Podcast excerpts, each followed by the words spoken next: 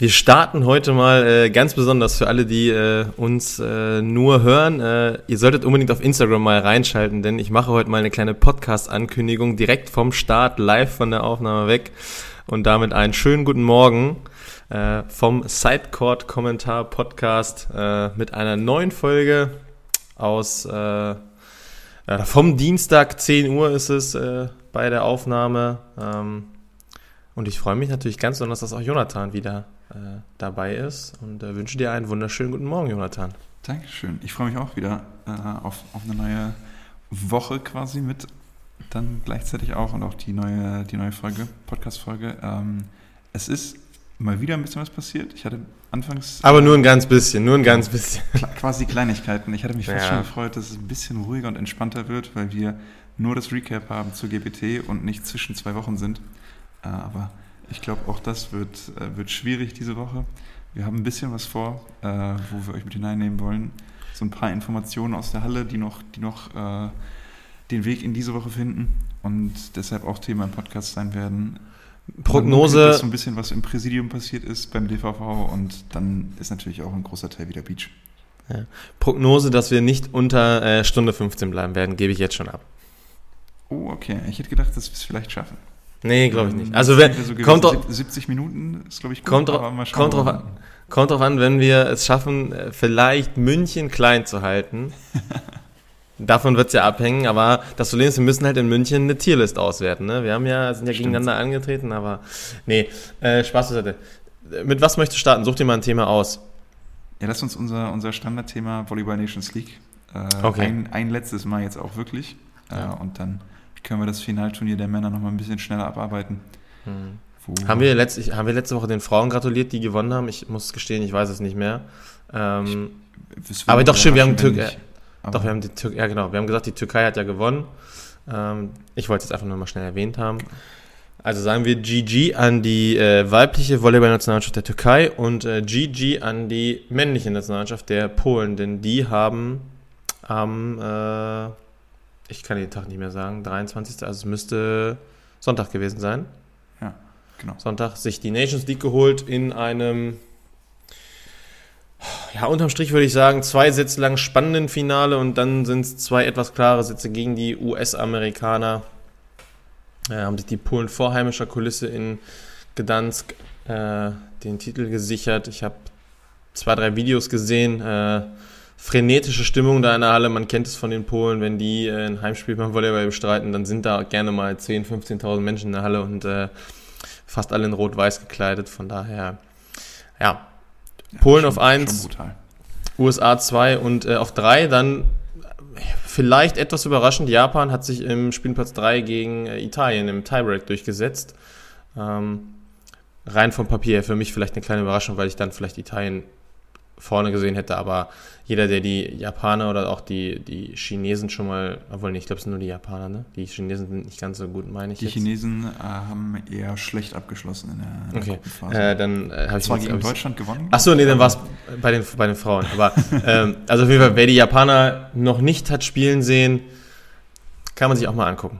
Ist dann so wie äh, Arman Helwig und äh, Partain Banish im Beachvolleyball sozusagen. Ja, müssen, müssen natürlich ähm, aufgrund genetischer Nachteile ein bisschen was kompensieren, aber ja. kriegen das ja trotzdem sehr gut hin. Ähm, ja. ja, ich glaube, also du hast es ja gerade schon gesagt, Polen gewinnt vor heimischer Kulisse. Ähm, das macht, glaube ich, da auch nochmal extrem viel aus. Haben den Vorteil nutzen können, im Gegensatz zu den USA bei den Frauen. Gut, und wie hoch dann so ein Spiel um Platz 3 bei den Italienern vielleicht zu bewerten ist. Ja, ich weiß, also letztes Jahr. aber ich, ich überlege gerade. Also, da würde ich, glaube ich, eher das Halbfinale bei, bei ja. Italien so ein bisschen kritischer sehen, dass man da wirklich sang- und klanglos gegen die USA untergeht. Hm. Oh, ja. Ich überlege jetzt gerade, wer hat denn letztes Jahr nochmal gewonnen? Hat letztes Jahr Frankreich die Nations League gewonnen oder war es doch wer anders? Weil da weiß ich, da war auch ein krankes Spiel um Platz 3. Da habe ich mir das Highlight-Video angeguckt, es war wie 10 Minuten und dachte so, okay, was ist das für ein Spiel? Also da haben sie es wirklich nochmal gegeben. Klar, da spielst du dann vielleicht auch mal mit dem mit der einen Block-Defense-Reihe ein bisschen, ein bisschen weniger. Dadurch sieht dann irgendwie ein Ballwechsel schneller mal nach einem Highlight-Ballwechsel aus, aber ich komme leider auch gerade nicht mehr genau drauf, welches Spiel es war, aber es war ähm, das schon, das kann dann schon ordentlich äh, Vorfreude auf äh, wie weitere Turniere immer schüren, deswegen. Highlight 1 ist sozusagen rum. Äh, wir haben jetzt ja, also sowohl in Halle und in Beach kommen ja noch einige Highlights. Ähm, bei beiden stehen Europameisterschaften an. Ähm, plus halt ähm, Olympia-Quali in der Halle und ähm, Weltmeisterschaften im Beach. Und äh, ja, Timmendorfer Strand brauchen wir nicht reden, aber das nur als kurzen, kurzen Einwurf. Genau. Ja, ansonsten müssen wir noch ein bisschen die, die Eurocup-Auslosung, die wir angeteasert haben letzte Woche, können wir Stimmt, da noch ein bisschen genau. drauf eingehen, wir waren, Gerade, wir waren dabei. Ähm, vorweg ähm, einmal die Information auch, dass Friedrichshafen zurückgezogen hat. Die wären ja für die Champions League qualifiziert gewesen, äh, aufgrund ihrer Hauptrundenplatzierung auch. Ähm, und dann natürlich auch, dass sie, dass sie äh, in den Playoffs im Finale nur noch gespielt haben gegen Berlin. Ähm, haben aber bekannt gegeben, dass sie sich diese Saison aus der Champions League zurückziehen, weil es Probleme mit der, aus, also mit der Halle, in der sie spielen wollten, gab.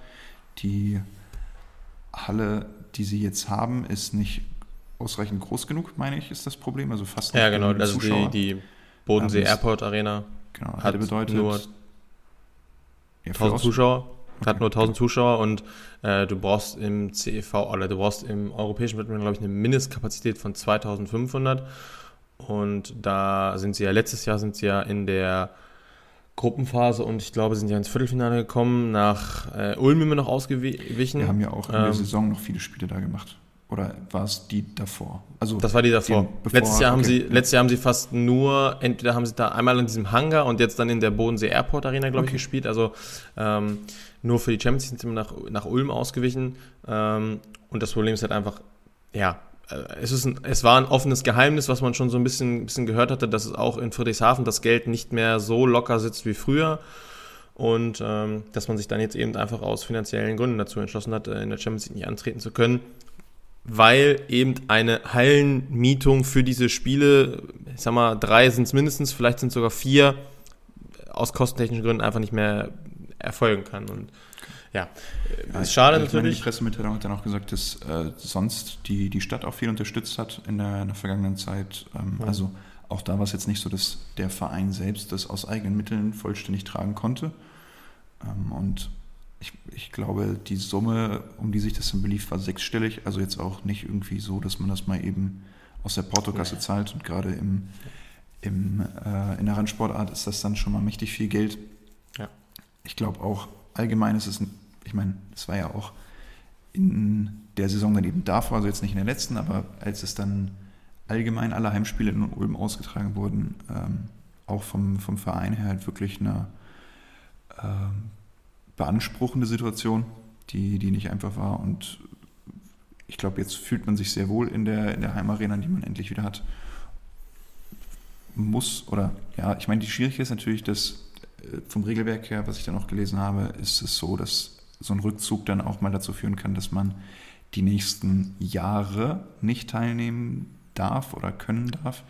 Äh, ich glaube, da wird es noch ein paar Sachen geben, die, die ausgearbeitet werden müssen von den Verantwortlichen wie es dann zukünftig aussehen wird.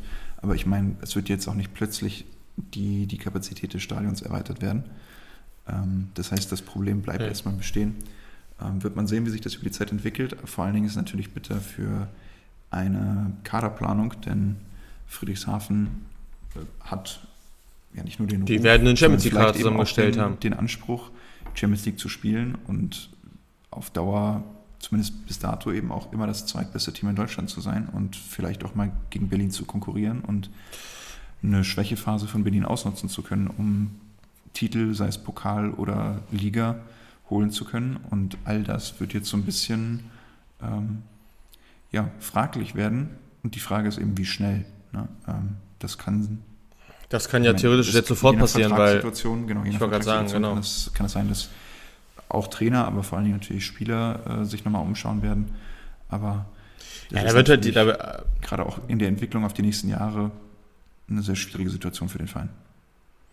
Der, die erste große Frage wird natürlich sein, du sprichst schon an. Ähm, also ich kenne das Thema ja aus meiner Nähe zu den, zu den Grizzlies, da war das auch mal so. Äh, die haben einen jungen Niederländer, Benny Tünstra, mal verpflichtet, ähm, bevor die Nations League gespielt wurde. Dann hat er eine überragende Nations League-Saison gespielt. Da sagt dann der Nationaltrainer, Junge, wäre schon gut, wenn du nächstes Jahr international spielen würdest. Hm. Und dann sagt ein Spieler, ja, okay, Jungs, liebe Grizzlies, ich muss halt irgendwie international spielen, am besten Champions League. Habt auch eventuell schon ein Angebot vorliegen? Was machen wir? So, also was machst du dann auch als Verein? Natürlich kann Friedrichshafen wahrscheinlich davon, also wahrscheinlich jetzt auf Verträge pochen. Aber ja, also ne, es ist, ist eine ganz schwierige Situation jetzt einfach. Ähm, es tut mir auch sehr leid für, für den VfB. Ich war ja letztes Jahr zum Playoff-Viertelfinale da. Ähm, ganz, ganz viele super liebe Menschen kennengelernt, die da auch viel, viel Herzblut investieren. Ähm, da ist sicher auch nicht alles richtig gelauf, gelaufen in den letzten Jahren. Trotzdem, ähm, ja, tut es dann einfach weh, wenn man auch weiß, was der VfB Friedrichshafen ja eigentlich auch für den, für den Volleyball in Deutschland getan hat über Jahre hinweg. Ähm, dementsprechend, ähm, ja, äh, drücke ich da mal einfach die Daumen, dass das irgendwie möglichst eine, eine kurze Phase ist, dass vielleicht jetzt auch irgendwie keinen Spieler wegbrechen. Ich glaube, dass ein Trainer wie Marc Lebedew, der wird da zur Stange halten. Ähm, und ähm, ja, dass es dann äh, nächstes Jahr einfach schon wieder anders aussieht und sie eine, eine erfolgreiche Saison spielen werden. Und äh, mit, dem, mit dem Abschluss Friedrichshafen äh, würde ich dann sagen, wir sind ja trotzdem im CV-Bereich, lass uns mal auf die, auf die Auslosung gucken. Wir hatten sie letzte Woche schon angeteasert, sie waren quasi so grob zur Podcast-Aufnahme letzte Woche, deswegen, ähm, ich weiß noch, ich saß dann hier ein paar, ein paar äh, Stunden, also es hat sich wirklich ein bisschen gezogen, weil äh, aus beruflicher Sicht musste ich mich dann noch um die Grizzlies kümmern. Ähm, und das war dann irgendwie erst so immer Champions League, Männer, Frauen, CEV Cup, Männer, Frauen und äh, bis es dann im Challenge Cup endlich zu den Grizzlies kam, hatte ich hier mir mal gefühlt alle Volleyball-europäischen Namen angeguckt, aber nee, Spaß zur Seite. Ähm, ja, also die, die europäischen Wettbewerbe sind ausgelost. Ähm, wir haben dadurch jetzt durch den Rückzug Friedrichshafens bei den Männern und Frauen in der Champions League jeweils zwei Teams. Ähm, bei den Frauen sind das ähm, Allianz MTV Stuttgart und der SC Potsdam. Ähm, Potsdam ist in Gruppe C gelost worden mit äh, Kalcit Kamnik. Ich hoffe, jetzt spreche ich alles richtig aus. Ne? Also ja, das keine, das habe ich keine, in der Auslosung aber auch schon gedacht.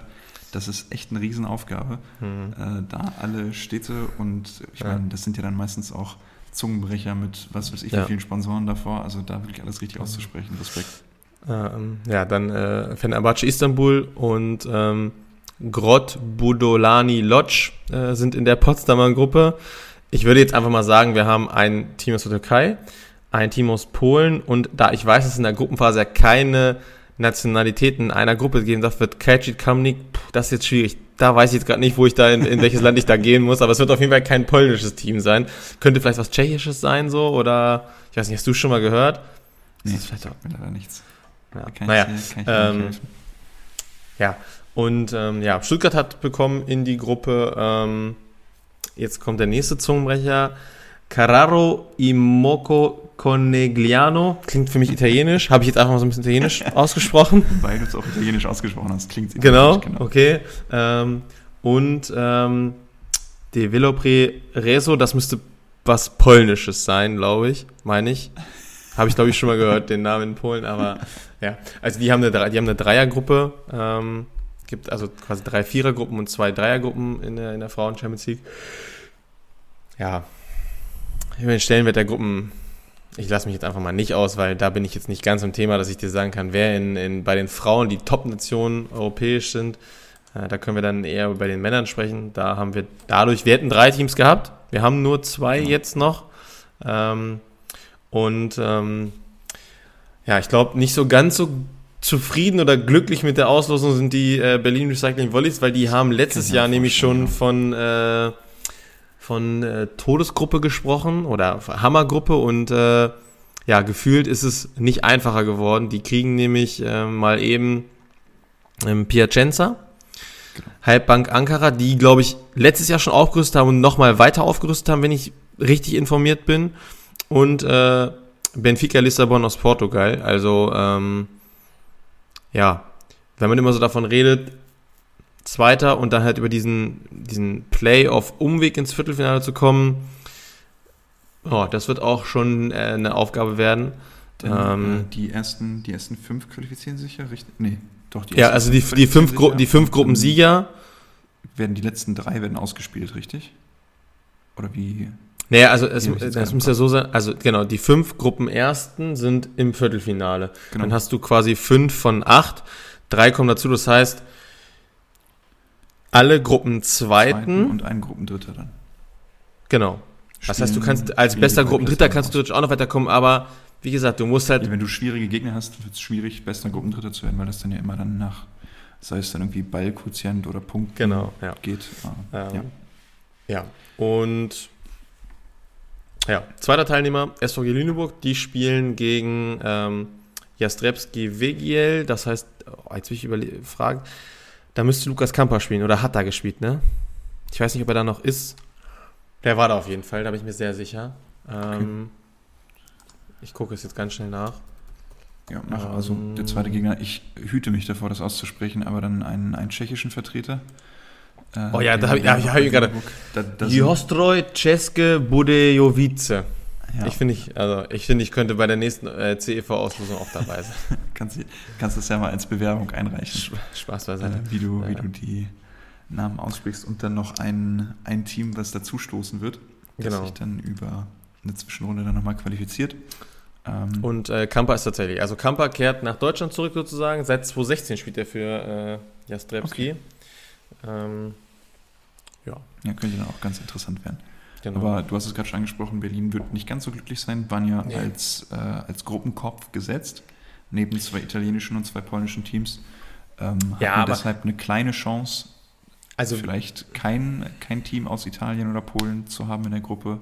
In, Im zweiten äh, Slot dann quasi das Problem ist natürlich, dass polnische Teams, du hast es angesprochen, nicht gegen, nicht gegen Teams genau. ihrer Nation antreten können. Auch nicht italienische, dadurch wird die Gruppe äh, dann, also die Gruppenauswahl ja. immer enger. Ja. Also es hätte passieren können, dass dann irgendwie ein belgisches Team reinrutscht in die Gruppe. Es war nicht ganz so wahrscheinlich und dass dann auch noch äh, Ankara, ja, du hättest vielleicht das tschechische dann dazu rutscht.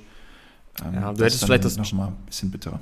Genau. Du hättest vielleicht das tschechische Team aus der Lüneburg-Gruppe halt kriegen können, theoretisch. Ja. Das wäre wahrscheinlich ein bisschen dankbar gewesen. Aber ich meine, so, das ist jetzt ja.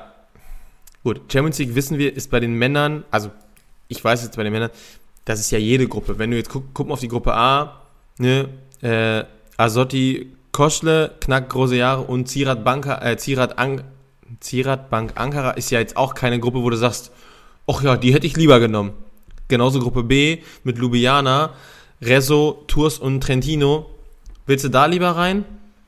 Weiß ich nicht. Also, ne, klar, da kannst du vielleicht sagen, okay, gegen den kannst du dir zumindest in den Heimspielen mehr ausrechnen, aber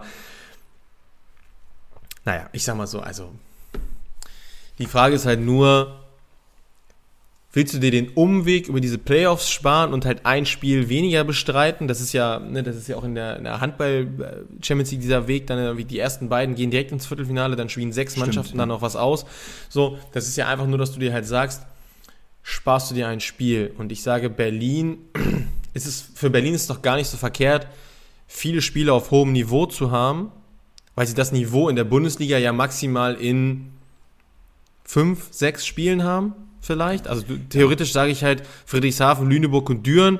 Vielleicht stößt Gießen jetzt noch damit rein. Gut, dann hast du, sagen wir mal, zehn in der Liga plus halt sechs mindestens in der Champions League. Ja, wenn du natürlich sagst, okay, aufgrund der gestiegenen Ligagröße, das ist ja zum Beispiel beim Handball dieses Thema, ne? da sind die deutschen Vertreter ja immer, ja, okay, wir haben die stärkste Liga, wir haben die größte Liga, alle anderen haben irgendwie nur 16 Ligaspiele. Wenn du da dir ein Spiel sparen kannst, ja, ja ich meine, es wird ja auch mit dem, mit dem geänderten Format in der Volleyball-Bundesliga jetzt ab kommendem Jahr, dass die Zwischenrunde wegfällt, ja. ähm, wird es ja auch nochmal Veränderungen geben und dazu führen, dass Berlin jetzt nicht sich kaputt spielen wird über die, über die Saison, weil dann im Zweifelsfall auch mal einfacher eine sagen, zweite genau, Reihe oder eine zweite Garde spielen kann gegen die Aufsteiger. Ähm, ja. Das heißt, das Problem wird es nicht so unbedingt geben. Und dann ist natürlich, ich meine, der größte Punkt ist dann immer, ähm, auch wenn es über, die, über diese Zwischenrunde, die du angesprochen hast, laufen wird, dass man sich fürs Viertelfinale qualifiziert. Äh, man schielt ja in Berlin dann schon auch immer noch mal so ein bisschen in Richtung Halbfinale.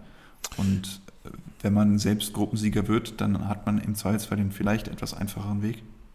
Ähm, und das könnte dann so ein bisschen die, die Motivation eher dafür sein. Aber, ja, das ist aber ob das jetzt dann auch so wahrscheinlich ist, und ich glaube, da muss man auch ein bisschen realistisch sein, dass, dass das dann ähm, nicht die, die Berliner in der Favoritenrolle dafür sind, auch sich für so ein Champions League Halbfinale zu qualifizieren.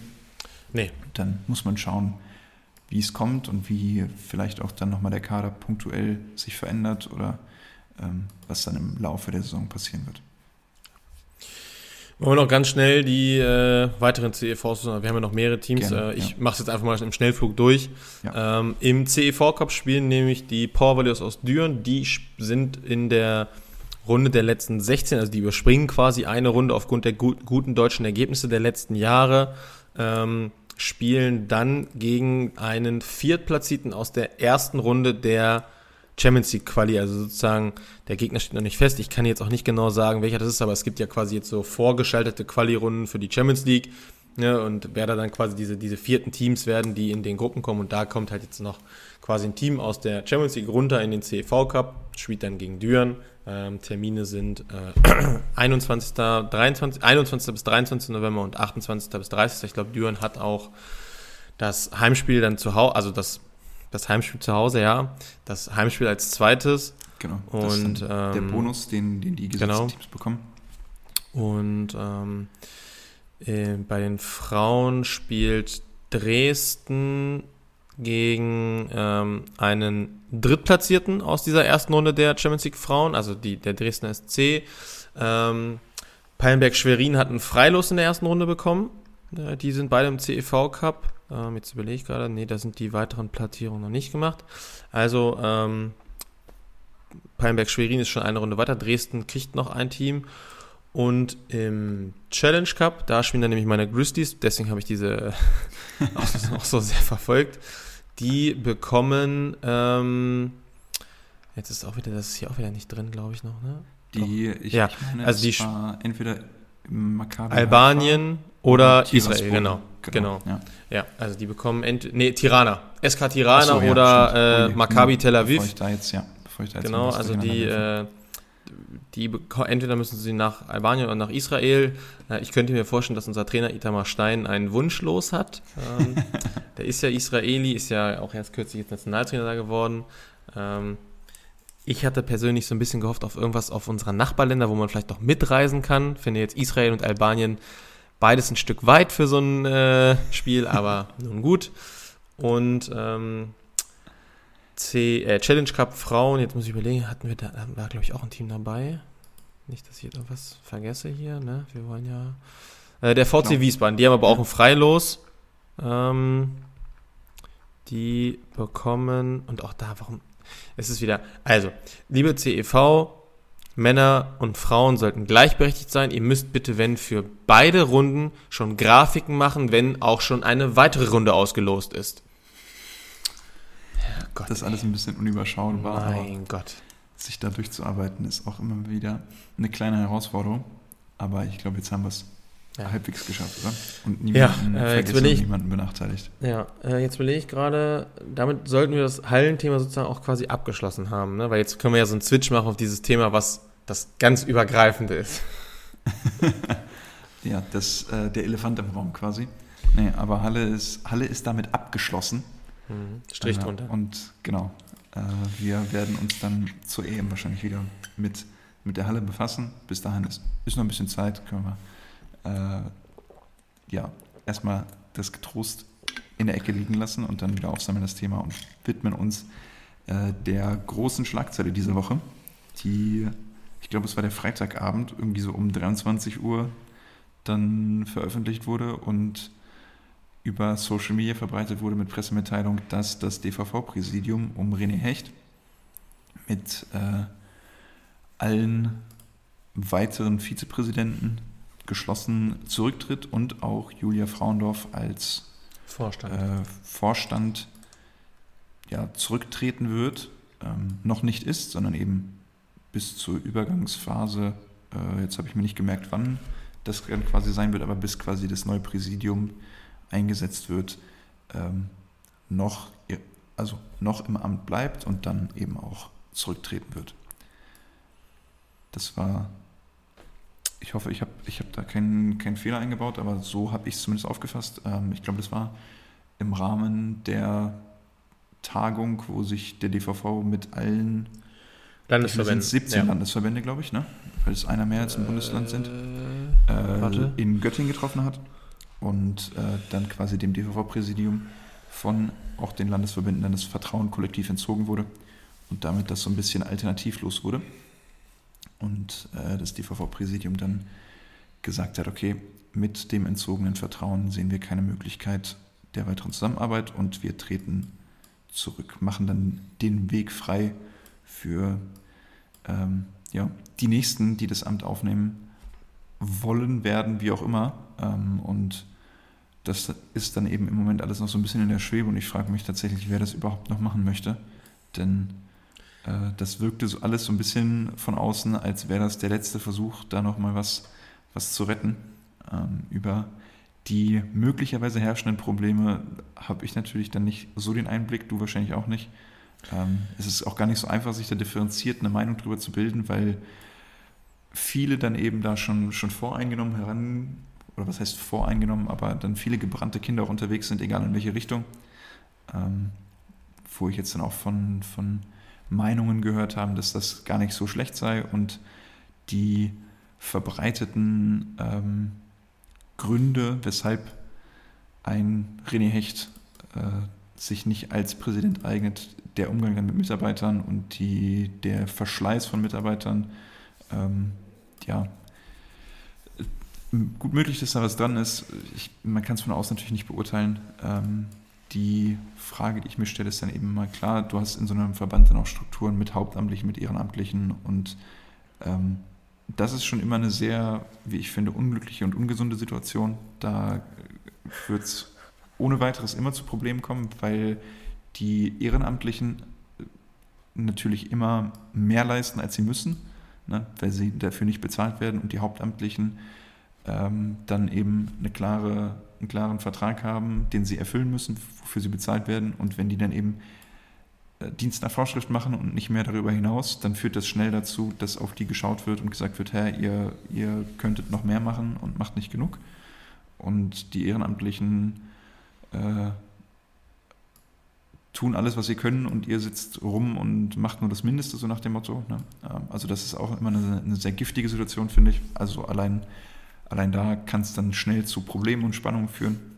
Ähm, ich gehe mal davon aus, dass das dann eben auch mit ein Grund war, äh, weshalb sich dann die, die Hauptamtlichen nicht wohlgefühlt haben ähm, unter, unter einem Präsidenten wie René Hecht.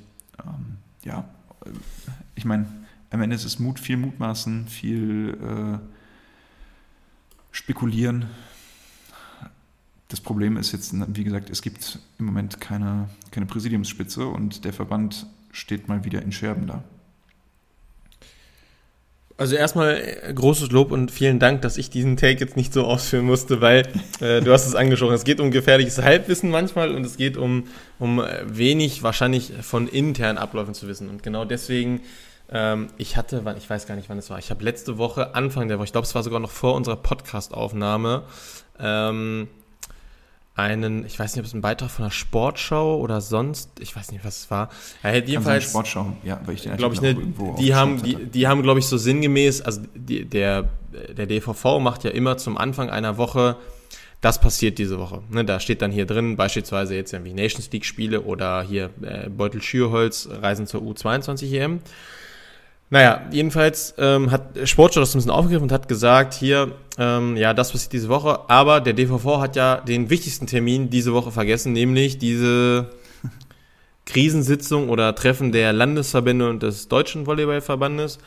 Und ähm, da habe ich nämlich das erste Mal das Thema gelesen. Also ich muss gestehen, mich hat es wirklich komplett überrascht. Ich wusste es vorher nicht, dass das ein Thema sein könnte, dass, äh, dass dem, Ver äh, dem Vorstand das, oder dem Verband, ja, dem Vorstand, und dem Präsidium das Vertrauen entzogen wird sozusagen. Ähm, als dann Freitag natürlich kam, da war es dann nicht mehr so überraschend. Trotzdem sage ich, ähm, habe ich zu wenig Einblicke, um jetzt irgendwie zu sagen können, okay, also erstmal das, was du eben alles gesagt hast, finde ich vollkommen richtig und vollkommen logisch. Ähm, Veränderung der Veränderung willen, finde ich, ist immer ein schwieriges Thema. Ne? Also, das ist ja, man macht das ja immer so gerne ich komme aus dem Fußball und da sage ich auch mal, ja, hier der Trainer muss weg oder der und der muss weg. Ja, natürlich, das ist einfach zu sagen, mit dem Trainer ist alles scheiße oder mit dem Präsidenten ist alles scheiße, aber find halt mal einen, der es besser macht.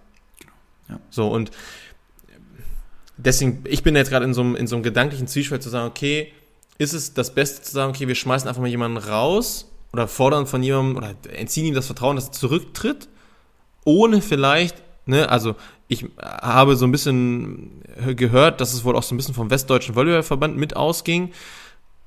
Ja, dann präsentiert doch mal bitte eine Lösung oder einen Nachfolger, die es besser machen oder die das irgendwie alles in, in gerade Bahn bringen. Oder, oder sagt doch einfach mal hier, lieber DVV, wir hätten da übrigens eine Idee, wir könnten uns vorstellen, Person XY kann euch vielleicht helfen, das nochmal irgendwie in, in, in richtige Bahnen zu lenken. Ne, aber deswegen, also, schwieriges Thema. Unterm meine, es ist immer, es ist immer die Frage, dann die, die Schneide zwischen konstruktiv und destruktiv. Ja. Genau. Ähm, klar kann man kritisieren, klar kann man Zustände auch bemängeln und unzufrieden muss man, sein muss man. wie sie passieren. Äh, das, das ist, äh, denke ich, völlig offensichtlich.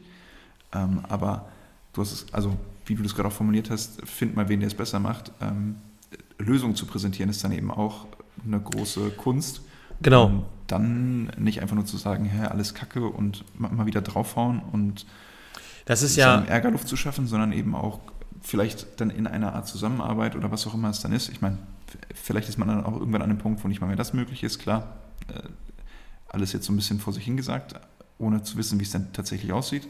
So steht außer Frage, aber ähm, wie gesagt, da einfach dann nur, nur drauf zu hauen und wieder einmal alles in Scherben zu hauen. Ich meine, so wie ich es wahrgenommen habe, war das so ein schwelendes Feuer, was vor sich hin brütete und irgendwann dann einmal, ja. also wo es unweigerlich dazu führen musste, dass es quasi zu sowas kommt. Ne? Ähm, aber da dann, ich meine, in einer Art und Weise Politik machen zu müssen und sich nicht auf, auf die Aufgaben konzentrieren zu können, weil du ständig damit beschäftigt bist, diese ganzen Landesverbandspräsidenten unter dir zufriedenzustellen und zu besänftigen und glücklich zu machen, mit was auch immer es dann am Ende ist, ähm, führt auch nicht dazu, dass man, dass man den Sport weiter voranbringt und weiterkommt. Ne? Ähm, das, ja. Da hätte ich mir so ein bisschen, also ich meine, gut, René Hecht ist jetzt auch nicht so völlig neu äh, in, in seinem Amt gewesen, ähm, aber so ein bisschen dieser Let him Cook-Ansatz, äh, den, ja. den ich mir erwünscht hätte, so, ne? ähm, auch mal Vertrauen im Voraus zu, zu äh, ja, erübrigen und, und dann im Nachhinein eben zu bewerten. Und ich glaube, seine Amtszeit wäre jetzt auch 2024 geendet, also ja, ein genau. Jahr war es dann im Endeffekt noch. Und dann hätte man sich auch nochmal kollektiv hinsetzen können und das Einzelne bewerten können. Aber ja gut, jetzt ja. ist es so, wie es ist. Ähm, du hast es eben schon richtig gesagt. Weitergeht. Der DVV steht mal wieder vor einem Scherbenhaufen. Und das, die Betonung liegt gerade, finde ich, auf diesem Mal wieder. Und das ist halt eins der großen Probleme. Und du hast es auch vollkommen richtig gesagt ähm, Probleme anmerken oder aufzuzeigen ist das eine, aber präsentiere halt bitte auch Lösungen. Also es bringt ja nichts, einfach nur mal zu sagen, alles ist scheiße, alles ist Mist, es ist ja genauso wieder blödes Beispiel und ich möchte jetzt hier auch niemandem im Arsch kriechen, auch wenn man mir jetzt vielleicht eine gewisse Nähe zu Personen nachsagen kann, aber Conny Kurt macht, macht von einem Reel, glaube ich, von der German Beach Trades am Wochenende einen Post, weil sie da, weil angeblich wird da verherrlicht, dass da Bier getrunken wird. Und ich so denke, ja, wenn Spontan diese Tour nicht machen würde, dann würde es vielleicht gar keine Tour geben. Oder es würde wieder ablaufen wie vor wie vielen Jahren. So, also meckert doch bitte nicht immer an allem rum. Ne, also es ist jetzt, es ist jetzt gerade ein, ein Riesenschwank, den ich mache zwischen DVV Präsidium und, und German Beach Tour nochmal, aber meckert doch nicht an allem rum, wenn ihr nicht die Lösung habt. So. Und, ja. aber, wenn ich jetzt aushole, dann. Vielleicht, vielleicht DVV-Präsidium ist raus. Wir warten einfach mal ab, was da jetzt passiert, beobachten und schauen, ob es vielleicht besser wird. Und ähm, falls du nicht sagen willst, würde ich genau hoffen. Und falls du damit nicht sagen willst, würde ich den nächsten Strich ziehen. Ja, genau. Ja, es, Nein. Äh, es wird auch eine Entwicklung sein jetzt über die nächsten ja, mehr als Wochen, sondern wahrscheinlich eher Monate und dann fast schon wieder Jahre, ähm, die, die das mit sich ziehen wird. Und wollen, wollen wir eine Tierlist machen, wer es werden kann? können wir mal, genau, können wir mal äh, uns hinsetzen und dann. Der auch, ist so äh, gar nicht. Mit dem könnte man arbeiten. Der wird's. Auf jeden Fall guter, guter Social Media Content, ja. ja. Können, wir uns mal, können wir uns mal überlegen. Nein. Ja. Äh, Spaß Ja, mal schauen, mal schauen, wie sich das entwickeln wird, äh, was da so die nächste Zeit passieren wird. Und ähm, ich meine, die Positionen im Vorstand waren jetzt schon über Wochen und Monate unbesetzt, die, die frei wurden quasi von, kriege ich jetzt die Namen tatsächlich da zusammen? Äh, Niklas genau. Lö Löwendorf? Ja, nee, nicht äh, Hildebrand. Warum kann ich denn auf Löwendorf? Genau. Hildebrand, ja. Ja, und äh, hier, äh, Dünnes. Wer, da noch, wer da noch so unterwegs war. Dünnes ist doch, glaube ich, ähm, auch schon raus, oder? Ne? Christian Dünnes, meine ich. Äh, der war doch Sportdirektor ja. Halle. War der nicht Sportdirektor ja, Halle? Oder war stimmt. der allgemein? Ne? Der ist, glaube ich, auch schon raus. in die Richtung. Ja, ja genau. Also, also, es gab ja schon umgesetzte Positionen da beim DVV ähm, wo, ich, ich meine, ich weiß jetzt nicht, woran es lag, ob es aus finanziellen Gründen dann eben wegen weiteren Gehaltszahlungen, die dann noch offen standen, das ist ja auch immer eine Frage, oder ob tatsächlich sich einfach niemand gefunden hat für den Job. Ähm, ja, und dann wird man sehen, ob sich da überhaupt nochmal irgendwer dafür bereit erklärt, sich da hinzusetzen, hinzustellen ähm, und den Zirkus da bei Laune zu halten. Ähm, ja, mal schauen, wie, wie das weitergehen wird. Aber du hast es gesagt, Strich drunter und dann widmen wir uns mal in der restlichen Zeit, die wir noch haben, dem, dem Sportlichen. Ich wollte gerade sagen, ja wir müssen jetzt ja auch was, gucken, wir müssen jetzt ja gucken, dass du hier deine 70, dass unter deinen 70 bleiben. Aber ich werde das schon, äh, schon rausziehen, keine Sorge. Nee, Spaß. Ähm, Einfach ja, querstellen, wir, zwei, zwei, genau. Wollen wir, genau. Querstellen immer gut, sieht man ja, was dabei herauskommt. oh, Shots fired. Okay. So, Spaß. jetzt aber dann wirklich, äh, wirklich zum Sportlichen. Und ja. äh, es gibt nach dem Fiasko auf sportlicher Ebene letzte Woche äh, beim Challenger. Fiasko in, in international bitte, ne? Also ne? Ja, national. Ja gut, dass bei acht, acht teilnehmenden deutschen Teams, manchmal auch nur sieben, dann irgendwie ja. ein deutsches Team gewinnt. Äh, steht ja auch äh, auf, auf, einem sehr offensichtlichen Blatt Papier.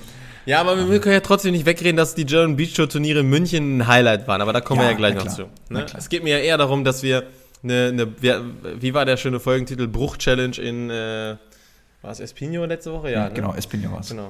Äh, und äh, ja. immerhin haben zwei deutsche Teams in Edmonton, also ich würde sagen, wir machen jetzt auch mal international weiter, Richtig. in Edmonton, die Flagge vom aus dem Sand ausgegraben und so und so so halb schräg aufgestellt. Nein, also ich sage mal so und jetzt bitte verurteilt mich nicht, wie, wie, wie ich es jetzt sage, aber für Littmann Ludwig und für Fretschner Winter, Entschuldigung, ähm, sind das in meinen Augen in dieser Konstellation oder in der Phase, in der sie sind, gute Ergebnisse. Ja, wenn nicht sogar sehr gut, wenn nicht sogar sehr gute Ergebnisse. Ja. Also, so, lass uns starten bei den Männern. Huster Fretschner, äh, Huster Fretschner, Fretschner, Fretschner Winter. Ähm, letzte Woche in Spiel 1, ja, komplett, also nach einem richtig guten Start komplett baden gegangen. Äh, mussten sich ja wieder durch die äh, Quali kämpfen, haben das dieses Mal aber wesentlich besser gemacht, haben gegen Seidel Pristouts gewonnen und äh, dann auch gegen ähm, die, die Engländer Bello Bello. Richtig, ja. ja. Das ist noch verwirrender ja. mit dem Ja und dem Jo. Äh, und haben dadurch ja schon mal ins Hauptfeld geschafft. Erster Erfolg. Absolut, ja, gerade auch das, das erste Spiel gegen die Österreicher. Also ich meine, ja. vor, ich habe vorher mal drauf geschaut, ähm, die, die Bäume waren ja dann noch nicht fertig, als wir unsere Podcast-Aufnahme gemacht hatten. Habe dann im Nachhinein einmal auf die, auf die Qualibäume geschaut und auch geguckt und dachte mir, okay, also die Österreicher sind schon der schwierigere Gegner im Vergleich zu dem, was dann in einer zweiten Runde kommen würde. Und das ist ja bei, bei diesen 32er-Qualis immer, ähm, da gibt es einfache Bäume, da gibt es schwierige Bäume, da gibt es Stopper in der Quali, gar keine Frage. Da gibt es regelmäßig Teams, die aus der Quali wie auch dieses Mal dann wieder das Turnier gewinnen. Ähm, wobei, gut, ich jetzt die Portugiesen auch nicht so überwältigend finde, muss ich ehrlicherweise gestehen. Da gab es ja, schon noch andere stärkere Teams. du hättest halt Kracher kriegen können im Turnier, genau. also in der, im Qualiverlauf, wenn du überlegst, da sind Kantor, Dübeck, äh, Crab Sender, äh, gut, Erma Korawalla musste man nach Düsseldorf irgendwie sagen, ja, kann, also kann man, muss ja, man vielleicht schlagen, ne, aber. Ist dann halt, je nach, äh, ich meine, ist dann auch immer die Frage, welche, welches Gesicht haben sie denn in Düsseldorf ja. gezeigt, ne? Ähm, aber jetzt so ja. gerade auch die Österreicher, die waren dann eben schon, wie gesagt, der schwierigere Gegner. Das war dann auch ein richtiger Kampf. Äh, ich hatte mir das angeguckt. Ähm, also es, ich glaube, die beiden haben auch schon im zweiten Satz dann Matchbälle gegen sich oder sind kurz davor, quasi rauszufliegen. Äh, fangen sich dann nochmal gerade so, machen die, die notwendigen Breaks, die sie da nochmal brauchen. Ähm, ja, genau, also es steht, es steht 17-19 gegen Lukas und Sven im zweiten Satz. Äh, dann drehen sie das nochmal rum, gewinnen den, äh, gewinnen auch den, auch den dritten, wo es dann zwischenzeitlich schon wieder kurz so aussieht, als würden sie auch den nochmal verlieren. Und äh, ich meine, das ist natürlich ein Riesenkampf gewesen. Dann schaffen sie es im zweiten Spiel auch. Ähm, die die Quali-Spiele, die ich gesehen habe, haben mich jetzt nicht ganz so überzeugt, gerade auch das erste, weil die beiden auch einfach, ja, ich meine, am Ende breaken sie natürlich. Ähm, du musst auch breaken, um zu gewinnen, aber ohne richtigen Blocker und ich meine, wenn man jetzt richtig böse ist, könnte man auch sagen, ohne richtigen Verteidiger, ähm, weil ich meine, die beiden, die beiden sind nicht dafür bekannt, dass sie viele Bälle ausgraben. Ich glaube, das ist anerkannt so eher das Element, was bei den beiden mittlerweile wirklich improved ist, gar keine Frage, aber auf absolutem World Tour und Spitzenniveau ähm, noch vielleicht ein bisschen Verbesserung braucht. Ähm, und ja, äh, trotzdem, der spätere Turnierverlauf straft mich ja dann quasi auch Lügen für die Aussage gerade eben. Ähm, ja. Beweisen sie, dass sie, dass sie auch in der Konstellation gut mithalten können. Ähm, und machen wirklich ein richtig gutes Ergebnis. Und das ist natürlich bei diesen Challenger-Turnieren auch immer eklig, dass du, sobald du das erste Spiel verlierst, spielst du nicht nur schon ums Ausscheiden, sondern selbst dieser dritte Gruppenplatz führt in aller Regelmäßigkeit dazu, dass du dann auch eben diese Zwischenrunde nochmal spielen musst, bevor du überhaupt ja. in Richtung Achtelfinale oder 16er Runde, dann wie auch immer man das nennen möchte, dann spielen kannst. Ja, aber deshalb, also die müssen auch dieses Extraspiel machen. Aber schlagen da halt immerhin Crab Brunner, die, war das nicht, haben die letzte Woche in Espino, waren die? in Espino gewonnen haben, wenn ich es auch richtig ja, verstanden ne? habe. Ja. Oder waren zumindest, glaube ich, im Halbfinale auch. Also, die haben letzte Woche ein gutes Ergebnis gezeigt und schlagen die. Ich meine, dass du dann gegen Kotava Nikolai verlierst, die in der Gruppenphase ein Spiel auslassen, ist dann natürlich ein bisschen unglücklich. Ja, so. vor allen Dingen, vor allen Dingen äh, ist es ja nicht nur so, dass äh, die Italiener, also Kotava Nikolai, ein Spiel weniger haben, sondern also ja, zwei weniger, Lukas, und Sven, Lukas und Sven spielen drei Stunden vorher ihr, ihr Zwischenrundenspiel, ja. haben dann, äh, ja, wenn überhaupt, zwei Stunden Pause ja. und dürfen dann gleich wieder ran gegen dann wirklich ausgeruhte Italiener, die, ich meine, die sind auch kein schlechtes Team und im Zweifelsfall gehören die auch nicht unbedingt auf diese Challenger-Turniere, sondern vielleicht fast schon in die Turnierkategorie höher, wo sie dann zwischenzeitlich auch fast schon waren und ich glaube letztes Jahr auch mal irgendwie ein Elite gewonnen haben, wenn, wenn ich mich jetzt richtig erinnere. Also die waren schon fast angekommen in der Weltspitze. Ähm, genau, haben letztes Jahr in Jomala gewonnen. Ja, und deswegen ist das überhaupt kein, also das Spiel, ich glaube, das wird mal abgesehen von einem deutschen Team Elas Wickler jede Konstellation von zwei deutschen Volleyballspielern regelmäßig verlieren gegen, gegen die beiden Italiener. Ähm, deswegen, mhm. also wirklich ein richtig gutes Turnier mit einem guten Ergebnis, wichtigen Punkten und auch einfach einer guten Leistung. Ähm, was ich mir im Vorfeld, ja, was heißt, nicht so erwartet. Ich hätte gedacht, dass, dass die beiden es vielleicht sogar noch ein bisschen schwieriger haben.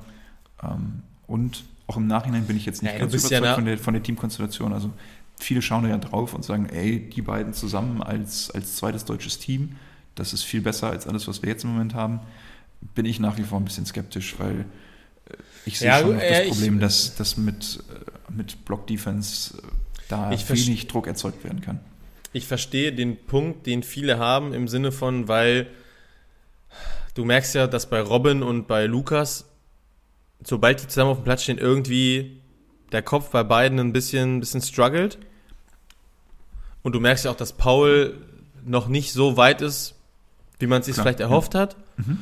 Und ich glaube, dass man dann einfach sagt, es ist, also ich würde, ich glaube, es ist, man muss es wirklich auf dieses Gerade beziehen. Also gerade sind die beiden wahrscheinlich stärker als ihre beiden eigentlichen Duos,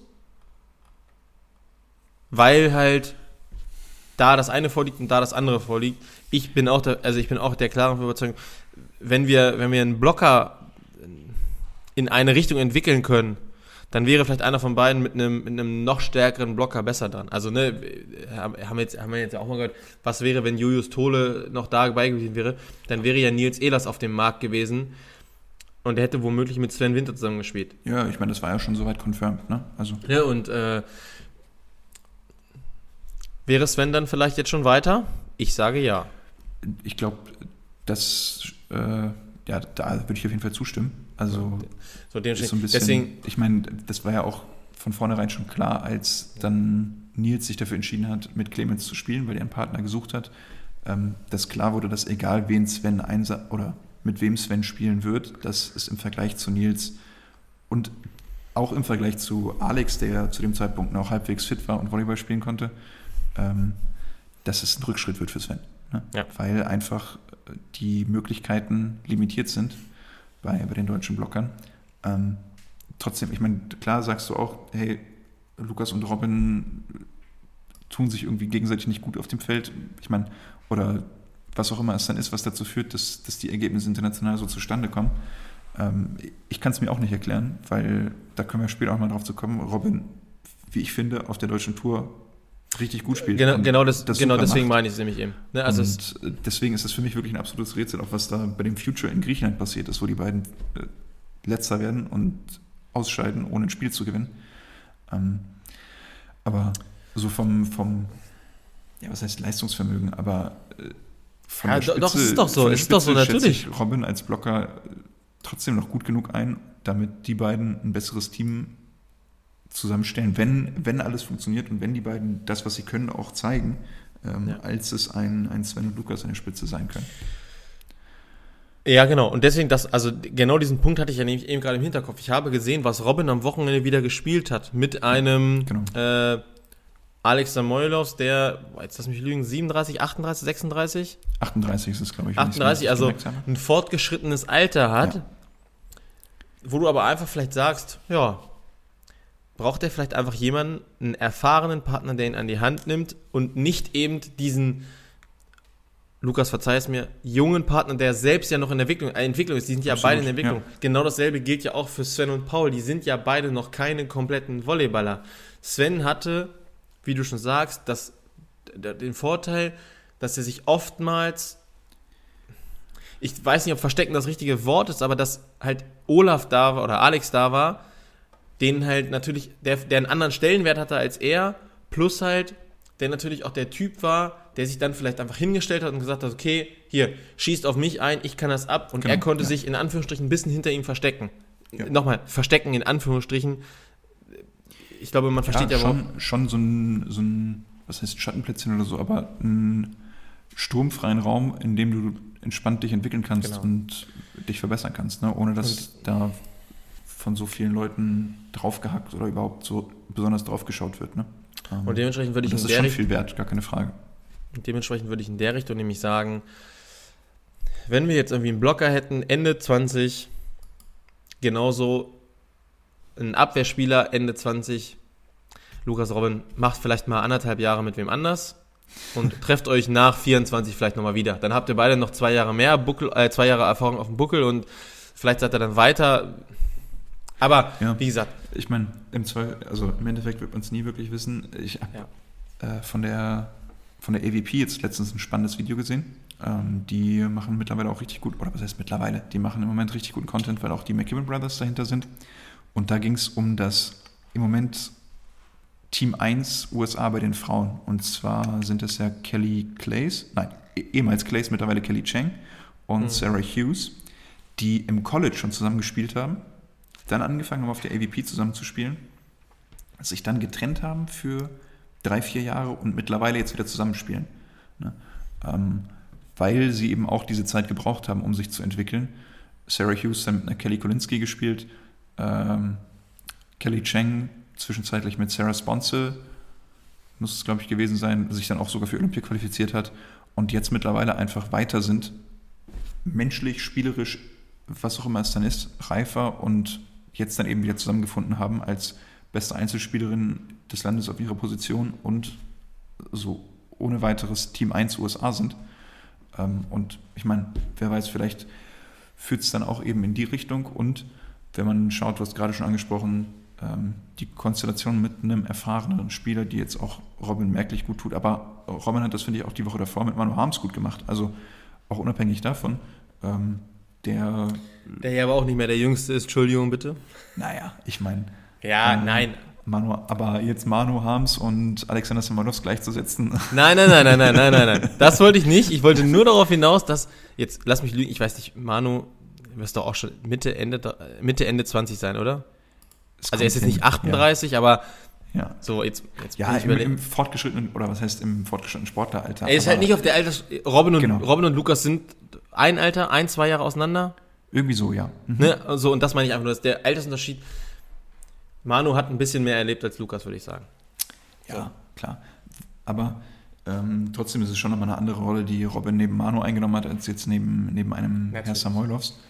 Ähm, deswegen, aber trotzdem, ich finde, in, in beiden Situationen hat Robin das gut gemacht und deshalb, ähm, wer weiß, ob es da einmal auseinandergehen muss, damit man vielleicht auch da wirklich den Kopf freikriegen kann und sich, sich nochmal freier entwickeln kann. Aber so ganz ehrlich, ich meine, ich schaue auf die World Tour und da laufen auch Jungs rum, die nochmal ein Stück jünger sind als die beiden ich meine, ich weiß jetzt nicht, ob es dann einfach nur an Talent liegt oder was auch immer es dann ist, aber ähm, ja, einfach mal, also das ist natürlich so, so einfach gesagt, aber es wäre so schön, wenn die beiden ihre, ihre PS einfach mal auf die Straße bringen und wirklich zeigen, was sie können. Aber gut, mal schauen, mal schauen, wie sich das entwickeln wird, wie sich da die Teamkonstellationen weiterentwickeln werden. Ich meine, angekündigt war es, dass das eine Lösung über Zeit ist, also dass es klar für zwei Turniere war bei, bei Lukas und Sven, ja, Lukas und Sven jetzt für die beiden Challenger und dann mal schauen, wie es weitergehen werden, wird. Die werden sich auch noch nicht trennen. Da Nein, das so, steht auf jeden ne, Fall jetzt also, fest, Also, also Fretschner Sova und Henning Winter werden sich nicht trennen. Ich meine, mal schauen, was nach Timmendorf passiert. Ja, also genau, das meine ich. Also bis, ja. bis Timmendorf, das Ding ist ja, da sind wir jetzt auch, ich glaube, ich habe das schon mal gesagt, Elas Wickler werden sich mehr trennen, weil die werden es zur Olympia schaffen, da brauchen wir nicht drüber reden. Absolut, so. ja. Es wäre auch also selten dämlich, weil du genau. findest keinen weiteren, der auf dem Niveau so, ist. Ähm, jetzt ist halt die Frage ja, denken Fretschner Sova und Henning Winter noch Richtung Olympia? Sind wir ehrlich? Also wahrscheinlich denken sie schon noch, aber sind wir ja, ehrlich, also werden, meine, sie, werden sie es schaffen, außer, über einen, also, außer über einen Conti genau, Cup? Ja. Nein. Nein, nein. So, Definitiv. dementsprechend kannst du ja theoretisch als, kannst du ja eventuell als Team überlegen, Wollen wir doch mal was anderes ausprobieren? Ja. Wenn du an so einem Punkt bist, ne, also wenn sie jetzt in so einer, wenn sie jetzt in so einer Range wären wie Elas Wickler, zu sagen, okay, ey, wir können es eventuell über unsere Punkte zu Olympia schaffen. Dann sage ich auch, Jungs, bitte, bleibt zusammen, gebt alles dafür, dass es irgendwie zu Olympia schafft. Und von mir aus nach Olympia könnt ihr alles machen, was ihr wollt. Ja, dann, da dann sie aber nicht in dieser Situation auch nicht zustande. Ja. Ne, da sie aber nicht in dieser Range sind, sage ich, Es, äh, ich, also, aber gut, da war ich auch immer so, ich habe, oder ich würde immer sagen, gut, ich war jetzt kein Profisportler, ähm, aber ich würde halt immer irgendwie alles versuchen, was, was möglich ist. Wenn ich halt irgendwo einen Punkt sehe, so, aber trotzdem Und ist es ja. So würde ich das auch einordnen, ne? ja. das auszuprobieren, weil ich meine, du hast jetzt ein Jahr Zeit, dich genau. auf diesen Contical vorzubereiten und die zwei besten Teams dahin zu schicken. Ja. Und ich, ich bin jetzt auch gespannt, ich meine, Wer weiß, was jetzt mit einem zum Beispiel Philipp Huster passiert, der äh, Spoiler, wir werden gleich noch drauf kommen, jetzt sein erstes GBT-Turnier gewonnen hat. Ähm, ich meine, mal gucken. Vielleicht wird da auch nochmal einer der, der beiden drauf schielen und sagen, hey, ähm, mit dem wird's was oder wie auch immer. Ähm, deshalb, das kann, da kann viel passieren nach Timmendorf, denke ich. Ähm, Spannt Lukas Fretschner seinem Bruder Simon den Partner aus? Titelt die Bild. Nein, Mal schauen. Ich meine, da, ja. ist, da ist natürlich viel, was sich dann auch wieder drehen und wenden kann. Ich, du hast es angesprochen, die Olympia-Quali ist für alle Teams bis auf Elas Wickler zumindest über die Punkte abgeschrieben. Also das Ding ist durch. So, da braucht man, glaube ich, ja. niemandem irgendwas erzählen. Ähm, und ja, mal schauen, was dann eben so passieren wird und was, welche Teamkonstellationen sich dann vielleicht nochmal verändern. Ich hoffe einfach, dass äh, es nicht dazu führt, dass es dann irgendwie Leichen gibt und verbrannte Erde und irgendwie Spieler dann sich aus der Förderung auch wieder verabschieden ähm, und Jahre und auch Potenzial dann eben verschenkt wird. Ähm, ja, die, die, die, die, Frage ist ja beispielsweise, also jetzt machen wir ein ganz großes Fass auf ähm, und jetzt komme ich wieder zu meinem äh, Lieblingsmännerteam. Ähm, was ist, wenn so ein Team wie die Sargstädter plötzlich sagen, okay, wir, wir greifen international richtig an? Dass ja, gut, die noch das nicht auf richtig, ich meine, die probieren es ja. Also ist jetzt ja, so, äh, natürlich. Das natürlich. dauert einfach einen Moment, äh, das, sich da reinzuspielen, aber sie sind ja auf einem guten Weg. Äh, aber ähm, so, was ist, wenn die beispielsweise einfach mal sagen, okay, wir greifen mal voll an und der DVV sagt, ja, Entwicklung bei den anderen Nationalteams passt nicht so, wir entziehen einem den und geben denen den. Einfach nur, damit die sich noch mehr darauf konzentrieren können und vielleicht sagen, ja, so, also da, da steckt ja eben viel hinter. Wie gesagt, äh, ich könnte jetzt wieder vom einen Fass ins nächste und noch ein größeres Fass aufmachen, deswegen, wir lassen es erstmal dabei, schauen mal, was so die nächsten Wochen und Monate passiert. Ähm, und sagen erstmal äh, Gigi, Laura und Luisa für einen Stimmt, richtig ja. guten fünften Platz. Ne? Wir wollen ja die Frauen jetzt nicht vergessen. Genau. Ähm, nachdem der, der Take zu den Männern fast schon ein bisschen ausgeartet ist. Und ja. so allmählich wird es, glaube ich, richtig schwierig mit den 70 Minuten, die ich angekündigt habe. Habe hab ich mit Absicht gemacht, ne? Nein. kann, kann, ich mir vorstellen dir, ja. Nein. Nein, ich habe ähm, auch genug Redeanteil an der, an der Thematik gehabt. Aber ja, ja lass uns die Frauen nochmal kurz, kurz ansprechen. Wir müssen auch hier wieder schauen auf die Teams, die sich immer nicht qualifiziert haben. Borger Ettlinger wieder mit, mit dem einen Spiel, was sie haben und verlieren. Äh, jetzt muss ich immer schauen, wo sind sie im Baum weil sie da auch einen, wie ich finde, sehr schwierigen erwischt haben. Genau, die Klingers waren, gegen die sie spielen müssen in der ersten Runde, die, ich meine, für den einen oder anderen jetzt vielleicht noch nicht so der Begriff sind, die, die beiden Schwestern aus Österreich, aber die spielen im Moment einfach eine richtig gute, gute Saison, haben sich da jetzt auch international etabliert als, ja, ich meine, ich weiß nicht, ob ich sie als österreichisches Team 1 nennen würde. Lena Plesucznik ist ja gerade noch verletzt, sonst eigentlich mhm. vielleicht auch Schützenhofer Plesucznik, die da konkurrieren würden. Ähm, aber ja, können auch nicht nicht das, also Borger Ettlinger können nicht das abrufen, was sie, was sie eigentlich können, verlieren dann glatt in zwei Sätzen und müssen sich aus dem Turnier auch schon wieder verabschieden. Was natürlich extrem bitter ist für die Ambitionen, die die beiden natürlich auch haben, weil ja. äh, regelmäßig bei einem Challenge an der Quali rauszufliegen, ist eigentlich jetzt nicht das, was die beiden sich vorstellen. Denn äh, da ist wirklich das Ziel ausgegeben und das wurde bis jetzt noch nicht revidiert, Olympia-Quali. Hm. Ja, also wenn wir es wieder einfach mal nehmen, so du feierst in der Quali theoretisch, also du feierst drei Siege, aber trotzdem kommt nur ein Team weiter. Weil Lippmann Ludwig in der ersten Runde starten, beide Spiele gewinnen, schaffen es ins Hauptfeld. Kürzinger Kunst gewinnen immerhin das erste Spiel gegen die, gegen die Kanadierinnen, verlieren dann aber gegen die Spanierinnen. Und auch Schneider-Sude, die in der Jetzt will ich gerade, die waren schon in der zweiten Runde quasi drin oder mussten die in der ersten Runde? Ne, die haben in der ersten Runde die haben vier Siege, vier Siege, Entschuldigung, mhm. vier Siege, gewinnen auch ihre Erstrundenspiel im Tiebreak, verabschieden sich dann aber zu 18 und zu 12.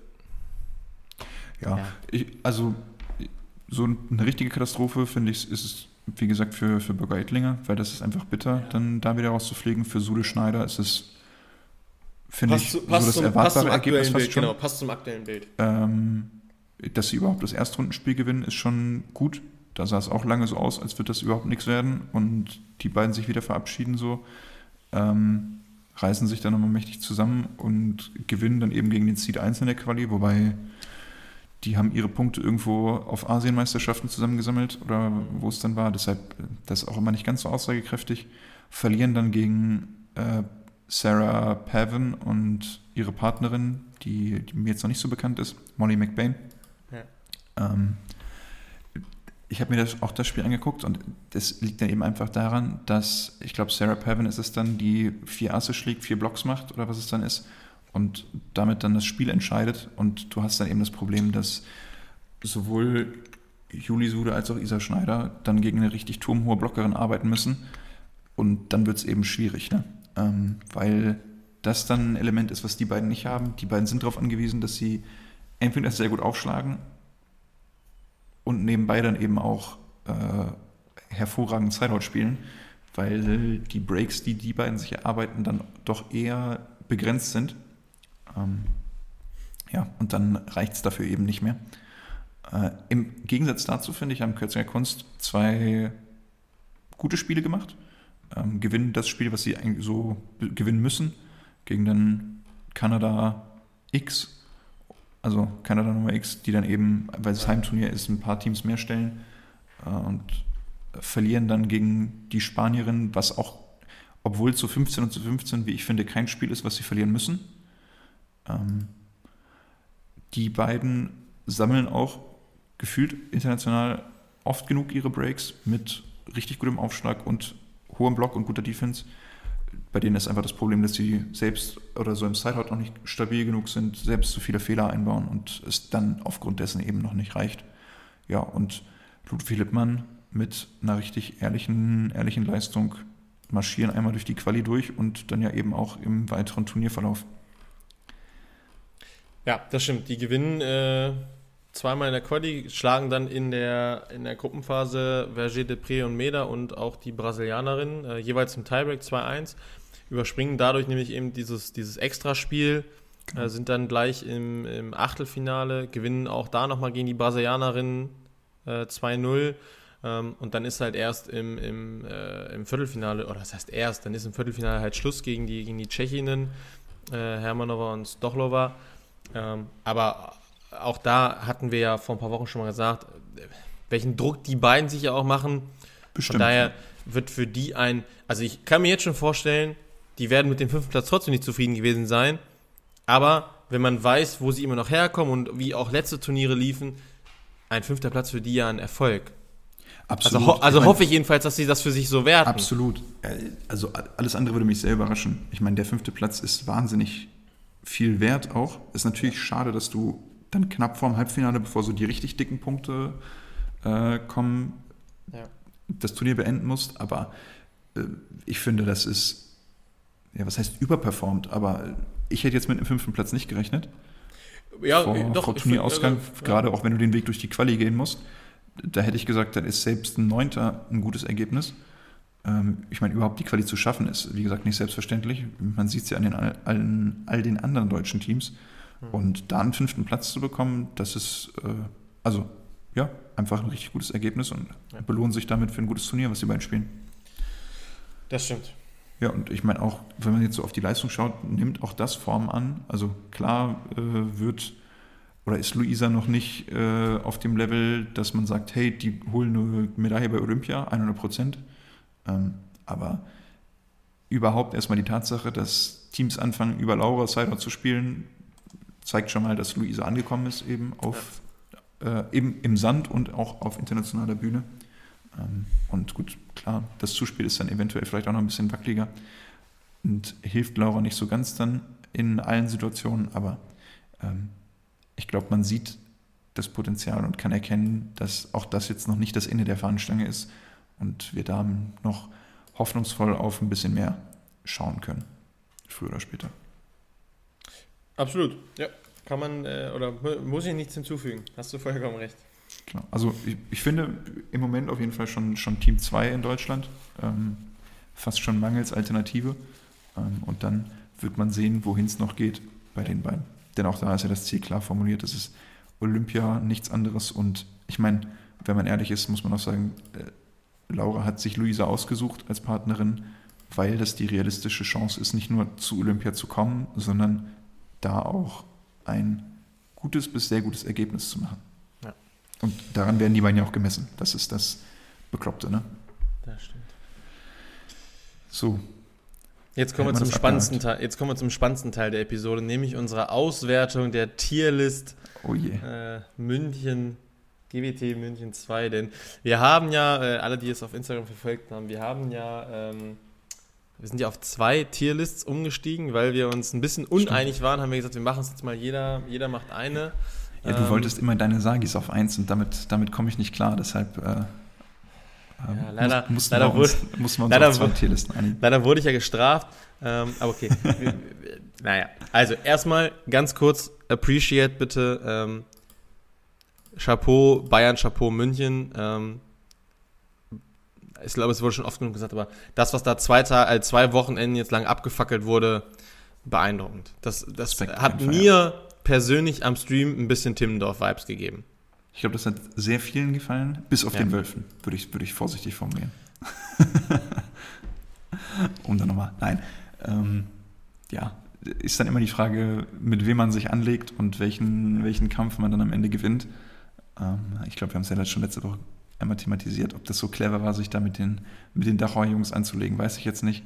Ähm, aus dem, aus dem Volleyballverein Dachau wurde dann plötzlich der Tennisclub, aber. Darf ich, äh, ich muss ganz, gesagt, ganz, ja, darf ich ganz, los. ganz kurz, ich habe nämlich gerade eine brandheiße E-Mail bekommen. Jetzt bin ich gespannt. Volleyball-Bundesliga.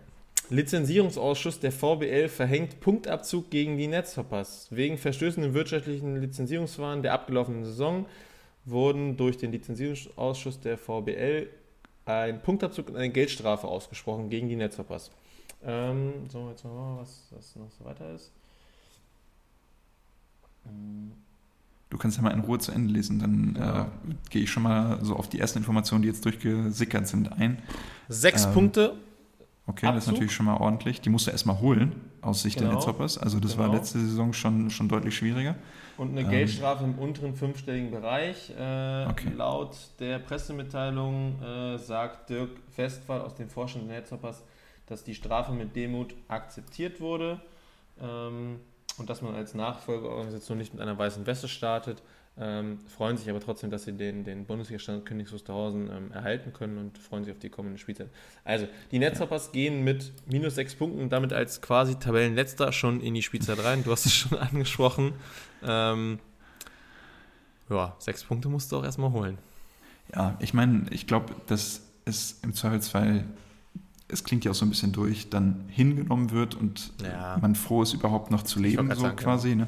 Ähm, deshalb wird das vielleicht auch so ein bisschen in den Hintergrund rücken. Und das ist jetzt auch keine ähm, riesige Überraschung. Man kennt es, glaube ich, aus anderen Sportarten, wenn dann eben so ein Insolvenzverfahren läuft oder dann auch Lizenzierungsschwierigkeiten äh, auftreten, dass dann eben das auch nicht folgenlos bleibt, weil äh, man möchte es ja auch nicht zum normalen Alltagsverlauf äh, machen, dass, dass Teams sich dann denken, oh ja, Mensch, ist ja ganz entspannt, sondern ähm, Scheiß auf die Kohle, dann, ne? Genau, dass das dann eben nicht folgenlos bleibt und äh, da eine Sanktion dann eben auch so ein bisschen abschreckende Wirkung haben soll. Ja. Ähm, ja, würde ich jetzt nicht zu hoch anhängen. Ich meine, eine Geldstrafe auszusprechen bei einem Verein, der finanziell belastet ist, könnte vielleicht auch so ein bisschen ins eigene Fleisch sich schneiden, aber mhm. ähm, ja, der Punktabzug ist dann eben. Ja, aber ich glaube, ich glaube, äh, da, ähm, da, was man noch irgendwie so ein bisschen als, als entkräftigend dazu sagen kann, ähm, die VBL und die Netzhoppers, die haben ja sehr intensiv zusammengearbeitet daran, um diese Lizenz eben zu erhalten oder um halt irgendwie es zu schaffen, dass die Netzhoppers weiter ähm, äh, Bundesliga spielen. Und also ich glaube jetzt nicht, dass irgendein anderer Bundesligist gesagt haben wird, ähm, hier bei das und das, ne, aber das kann ja nicht sein, dass da für die alles getan wird. Ähm, ich glaube, das ist halt einfach im Sinne von, das ist jetzt so ein, ja, wir müssen jetzt eine Strafe aussprechen, klar, ja. damit eben alle anderen so handeln, dass das eben nicht passiert. Von daher, genau, ich würde es auch nicht so hochhängen. Ich, wie gesagt, es war gerade wirklich nur, weil es hier gerade aufgeploppt ist, nicht nur VBL und äh, Punktabzug gelesen habe, dachte ich, ich hau es mal ganz schnell rein. Ähm, sorry für den Off-Topic. Ähm, das war dann jetzt nämlich auch endgültig der äh, Knackpunkt für die, glaube ich, gleich 70 Minuten. Von daher. Ähm, Wahrscheinlich, wenn es überhaupt noch äh, unter 90 bleibt, gefühlt, gerade im Moment. Aber. Ja, nein. Genau. Äh, ja, lass uns, lass uns zurückkommen zu München. Ähm, ich habe dich ja bei deinem Take unterbrochen. Ähm, ja. ja, ich dachte, ich äh, greife nochmal den, den Tennisclub darauf auf, der ich würde ich würd ihm nicht die Hauptschuld daran geben, dass die Wölfe dieses Mal nicht die Quali geschafft haben, aber äh, ich finde, man hat auf dem Feld gemerkt und auch so ein bisschen an der Laune der beiden, sowohl Peter als auch Georg, dass die äh, sich auf dem Feld nicht ganz so wohl gefühlt haben und dann eben auch in der Quali die Segel streichen mussten, was dann ja auch dazu geführt hat, dass äh, sowohl Kaminski-Kulze sich qualifiziert haben, als auch Erdmann Semmeljak, die sich gegen Momme Lorenz und Luis Kubo durchgesetzt haben. Oh. Also zwei, wie ich finde, dann nicht ganz so erwartbare Ergebnisse, ähm, die Nö, ja gut, dann müsste ja sagen, also Erdmann Semmeljak als Seed 5 erstmal den, den längsten Weg sozusagen, ja. Wir ne, sind also, ja überhaupt gerade nur so reingerutscht, weil genau. Jetzt muss ich überlegen, wer, wer oben die abgesagt Ponys hat. Die Ponys, haben, waren, die Ponys haben abgemeldet, dadurch sind ja just Wüst hochgerutscht. Ähm, genau. Und dadurch sind. Ja. Ja, und zeigen Prinzip vielleicht auch, dass sie, dass sie auf so eine deutsche, oder zumindest mal in der Quali so einer deutschen Tour gehören, ist ja die Punktesituation, die dazu geführt hat, dass die beiden ja. äh, seltenst überhaupt in die Quali reingekommen wären. Ähm, wer finde ich, also wer, wer es noch mehr gesagt hat, hast du wieder gemerkt, Kaminski Kulzer. Also, das sind ja, das sind jetzt keine Topspieler, aber die können so competen, finde ich, auf dieser Tour. Ja, absolut. Ähm, die fighten sich da auch rein. Genau. Simon, der jetzt auch wieder fit ist, ja. der hat ja den Anfang der Saison, glaube ich, verpasst aufgrund von Verletzungen. Ja. Ähm, ja, schön, schön, die auch jetzt wieder dabei zu haben. Ey, es sind alle Fenster zu. Direkt zweimal. Danke, es sind alle Fenster zu, Mann. Wie kann das hier sein? Nein, Spaß. Ach ja. Ja. Okay. Ähm, nee. ähm, Das aber so als, als Quali. Ich meine, unsere Tierlist geht ja dann sowieso auch erst mit dem Hauptfeld los. Genau. Äh, ansonsten hätte ich das, glaube ich, nicht so vorhergesehen, muss man auch dazu sagen. Aber nee, ich gut. hätte tatsächlich auch in Momme beliebt, muss ich sagen. Ja. Ja, äh, äh danke übrigens, auch, ich, gemerkt, dass, dass, der, sehr, der selbst sehr gefrustet war. Ja. Ähm, schon während des Spiels und auch danach, ja, dass da ja, einfach also nicht viel zusammenlief und dann reicht es halt eben nicht gegen die beiden sehr erfahrenen und da auf der anderen Seite. Ne? Er hat es ja selber irgendwann im Chat am Wochenende schon geschrieben, äh, selbst in Kempten geht ja Seed 1 bis 7 dann irgendwie in die Loser-Runde. Du spielst dann halt gegen Huber Kirchner und dass Huber Kirchner an einem guten Tag ein bisschen eingespielter und wahrscheinlich auch ein, vielleicht dann ein Tuck besser sind als das noch recht frische Duo Kubo Lorenz. Ja, von daher, ja. Ja, ich meine, hat dann auch immer bei so einem Quali-Spiel auch immer, wo dann vieles von einem Spiel abhängt, ein bisschen was mit Druck und wie geht man mit der Situation um, hängt, hängt viel auch da zusammen und ähm, ja, ist da nun mal so. Also auch solche Tage gibt es, das würde ich jetzt nicht zu hoch hängen und dann sieht es vielleicht das nächste Wochenende oder dann beim Tourstop in Berlin schon wieder ganz anders aus. Ja, Heimvorteil für ihn dann ja. Ähm, Stimmt. Aber ja. Aber du siehst ja auch einmal wieder, was schon, also was so ein Turnierverlauf ja auch ausmachen kann. Wenn wir jetzt, wollen wir bei den Männern jetzt einfach mal bleiben, ähm, so, dann sind Erdmann Semmeljak und, und Kaminski Kulzer rutschen rein. So, überleg mal dann, ähm, die Ponys melden zusammen ab. Ähm, dann, ich glaube, Simon sagt dann auch noch ab. Dadurch spielen dann mhm. Philipp und David zusammen, ja, Ponywatz. Richtig. So, die verlieren Spiel 1 gegen Samoylov Sova. Kranker zweiter Satz, 29, 27. So, gehen dann in den Loserbaum, kriegen da Küber und Stadi, die gegen Kaminski Kulzer verlieren. Gut, jetzt kann man da schon sagen, wie fit waren die beiden am Ende. Mhm. Aber jetzt stell dir mal vor, was schon passiert ist. Küber und Stadi haben ja schon auch mal ein Erstrundenspiel verloren, haben ja schon das ein oder andere Turnier durch den Loserbaum gespielt. Also das ist jetzt ja nicht so ganz ungewöhnlich. Klar, sagst du, von zehn Spielen gegen Kaminski Kulzer gewinnen die wahrscheinlich aktuell acht oder neun. Trotzdem verlieren sie das Spiel und spielen dann eigentlich gegen Huster Ponywatz. Ist es, ja. wenn, wenn die am Ende aufeinandertreffen, sehe ich nicht klar, dass Huster Ponywatz das Ding gewinnen. Nö, gegen ein fittes und Stadi. Ähm, so, und dann redest definitiv nicht favorisiert. Und dann redest du jetzt am Ende nämlich drüber, wer gewinnt das Turnier? Huster, Huster Ponywatz. So, also ne, da sind wir wieder bei diesem Thema, was können kleine Rädchen ausmachen? Ähm, ja, so ein Upset ja. in, einer, in einer frühen Runde verändert dann eben viel, was, was auch genau. den genau. nicht nur Turnierverlauf, sondern den Baum angeht und es gegen wen man dann spielt. Und also ich finde zum Beispiel noch viel äh, bemerken, was heißt bemerkenswerter, aber ich finde es nochmal viel eindrucksvoller, am, wenn man das am Turnierverlauf von Just Wüst mal schaut. Die verlieren in der ersten Runde gegen Dollinger Reinhardt. Ähm, ja, knapp, klar, aber ich finde, war jetzt auch, also hatte ich jetzt so, wenn ich hätte tippen müssen, hätte ich das auch so getippt. Dann geht es in die Loser-Runde, dann spielen sie gegen Seed 8, die sich aus der Quali durchgesetzt haben, Erdmann Semmeljak, gewinnen das Spiel, spielen im in der nächsten Runde im Loserbaum gegen Kaminski Kulzer, gegen Seed 6, die sich aus der Quali durchgesetzt haben, aber halt eben dieses erste Spiel dann gegen Kömer und Stadi gewonnen haben und deshalb dann äh, da reinrutschen oder zu späterem Zeitpunkt erst in den Loserbaum kommen. Also Just Wüst haben quasi zwei Spiele gewonnen gegen beide Teams aus der Quali und stehen am Ende im Halbfinale. Ja. Ähm, also, ich meine, unabhängig von, es, es ist ein gutes Ergebnis für die beiden, die überhaupt das erste Mal ins Hauptfeld gespielt haben und Dafür braucht es jetzt keine, keine überragende Leistung. Da waren andere Turniere schon deutlich, oder war es in anderen Turnieren schon deutlich schwieriger, überhaupt ins Halbfinale zu kommen. Ja, nein. Bin ich voll und ganz bei dir. Ähm, es ist ja auch theoretisch, muss ich auch sagen, sind Samoylov, Sova ein Seed 7? Nein. Nein, natürlich nicht. So, Nein, ne, das Quatsch. ist ja, dadurch hast du ja theoretisch den ersten Upset eigentlich schon, aber die sind ja kein Seed 7, dementsprechend ähm, und da hast du, finde ich, auch gemerkt, die waren schon echt gut drin.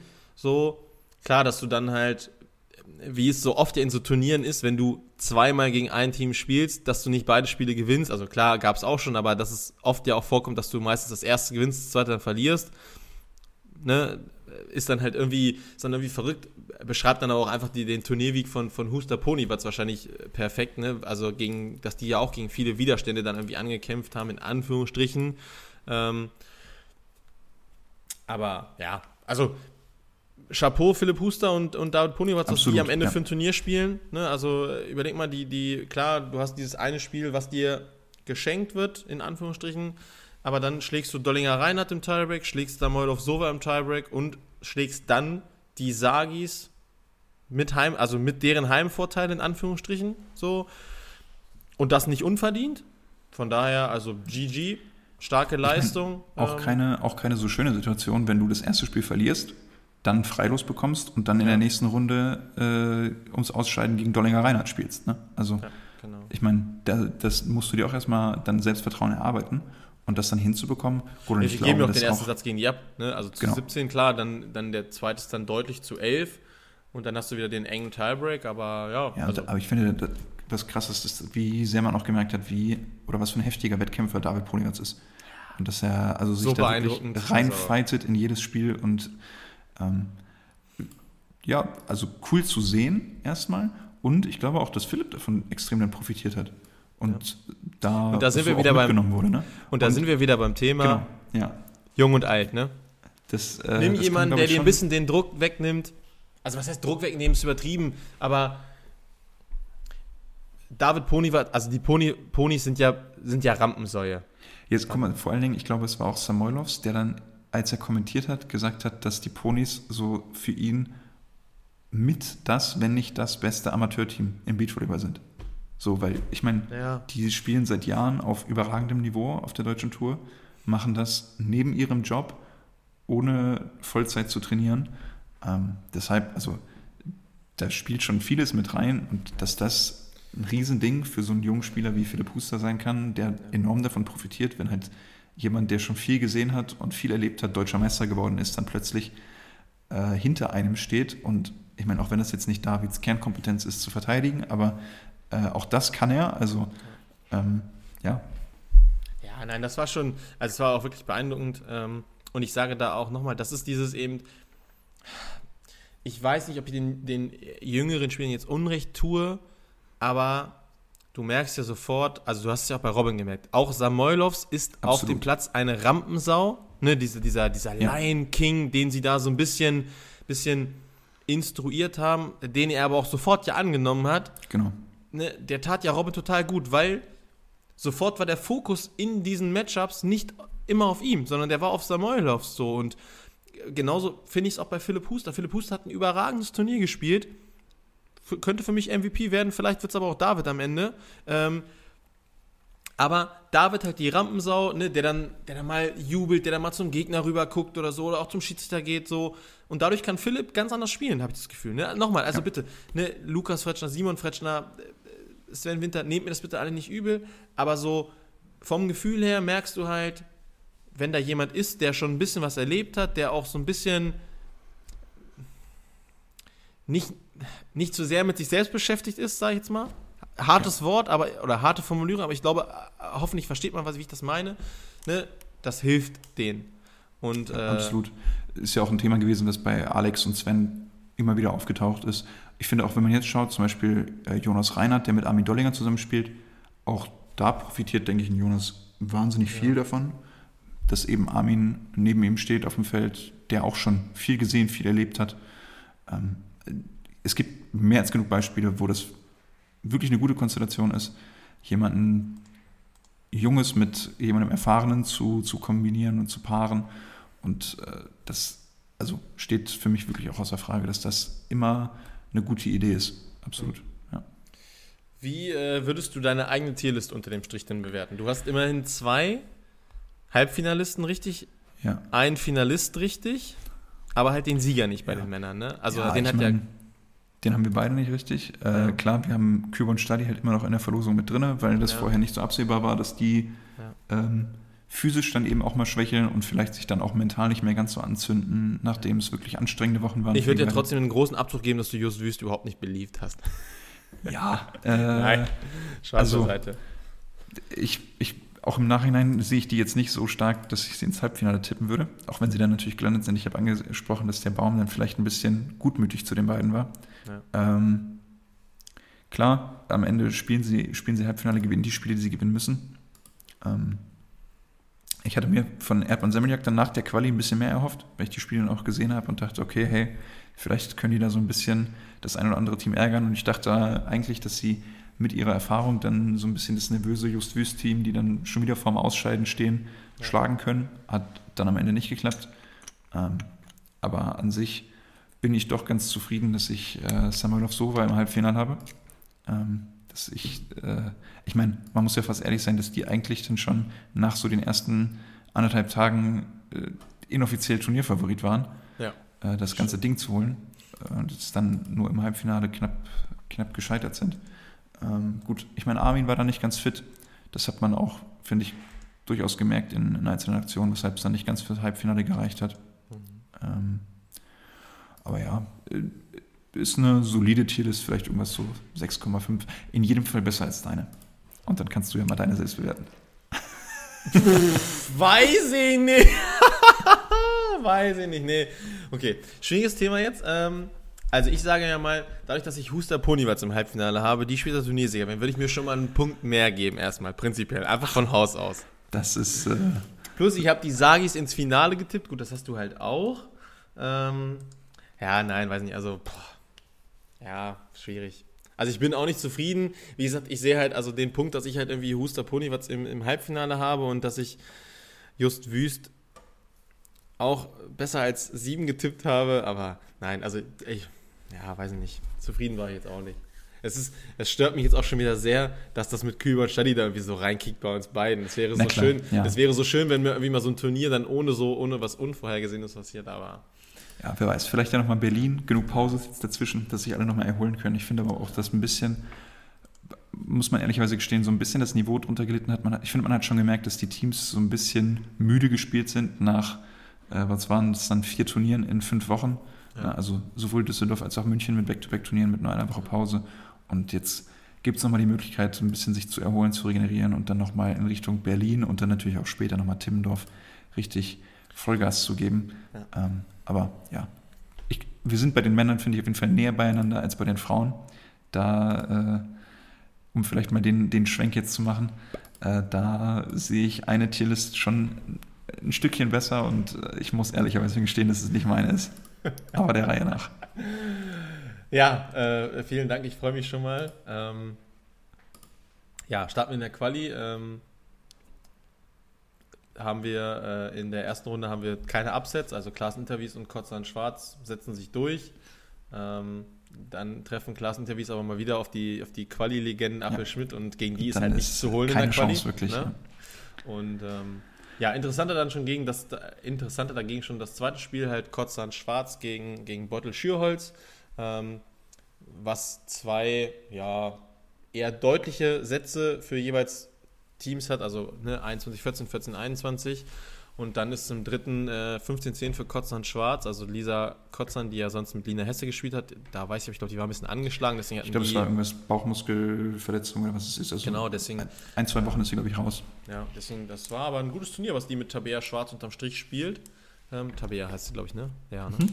Ähm, äh, ja, für. Äh äh, jetzt lass mich, heißt sie Elea oder Elena? Elea, Elea, Elea, Elea Beutel ne? und Paula Elea Beutel und Paula Schürholz, ja, nochmal finde ich so ein kleiner Dämpfer vor der EM. Ne? Also, ja, aber, ist im Grunde genommen, glaube ich, auch egal. Ist, ja. Ich meine, es wäre schön gewesen, vielleicht das Hauptfeld mitzunehmen. Im Zweifelsfall auch gar nicht so schlimm, ja. weil ja dann noch das, äh, oh, was ist denn, Premium-Turnier, also irgendwie Cut 1 Plus dann in Kempten war, wo die beiden dann, meine ich, Zweite werden und da auch nochmal ganz viele Spiele zusammen haben auf sehr ordentlichem Niveau.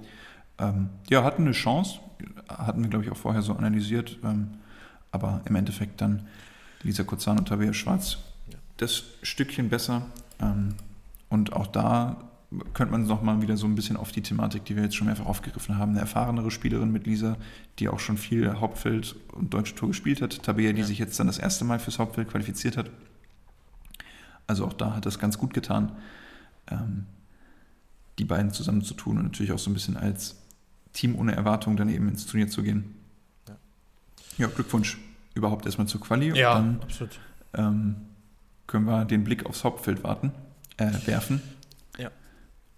Und sehen in, äh, in, im Achtelfinale erstmal äh, keine Upsets. Also alles äh, rein vom Seeding her, alles wie gehabt. Ne? Also Belen Schulz. Ja gewinnen, ich mein, auch wenn sie sich schwer tun. Ne? Gehen, müssen über einen Tiebreak gehen im ersten Spiel. Ja, ähm, auch Chris van de Velde sind jetzt nicht so. Äh, nee. Was heißt überlegen, wie ja.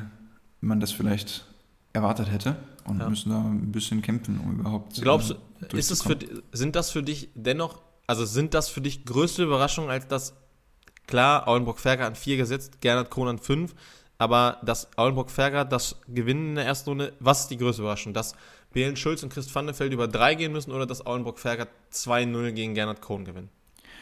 Äh, nee, dann definitiv Ersteres. Also, wenn du mich jetzt fragst, ob das eine Überraschung ist bei Aulenburg-Ferger gegen Gernot Krohn, dann ich, prinzipiell würde ich, glaube ich, Gernot Krohn knapp vorne sehen. Ich, hm. ich meine, es sind auch Sandra und Tini, die danach im Interview sagen, dass sie irgendwie letztes Jahr oder in was weiß ich, wie vielen Spielen, die die gegeneinander haben, irgendwie dreimal gewonnen haben oder so. Ja. Also so vom, vom Gefühl her würde ich auch immer sagen, dass Gernot Krohn das öfter gewinnen als verlieren. Ähm, aber Tino und Sandra beweisen, dass sie immer besser in Form kommen, je länger die Saison dauert. Ähm, und deshalb ist das, glaube ich, oder auch im Nachhinein gar keine so große Überraschung, wenn man jetzt den restlichen Turnierverlauf mal sich anschaut. Ähm, ich habe ich habe im Vorfeld dann trotzdem auf Gernot Krohn getippt, aber ähm, finde ich, ist ein, ist ein verdienter Sieg und dann auch so, also gar kein so großes Upset. Und im Vergleich dazu, dass sich sowohl Christ van de Velde als auch Belen Schulz so schwer getan haben am Anfang des Turniers, das finde ich ist dann schon eher die, die Überraschung, ja.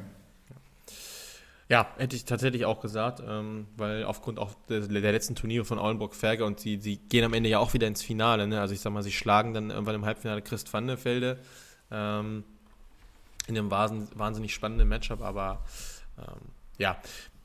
Gerne Kronen müssen dadurch in den Loserbaum, gewinnen da dann gegen Kotzan Schwarz, ähm, bleiben im Turnier. Appel Schmidt, äh, die vorher verloren haben, setzen sich gegen Fröhlich Schmidt durch.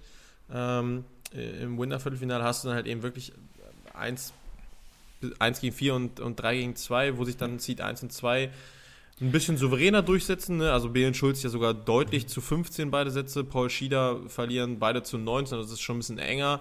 Ähm, ja, das nächste Paul richtige Upset, also so genau. kleine Upset ist dann, finde ich, dass Gernot Kohn ins Halbfinale kommt, statt, statt genau. Paul Schieder dann in dieser, ja. in dieser Loser-Runde.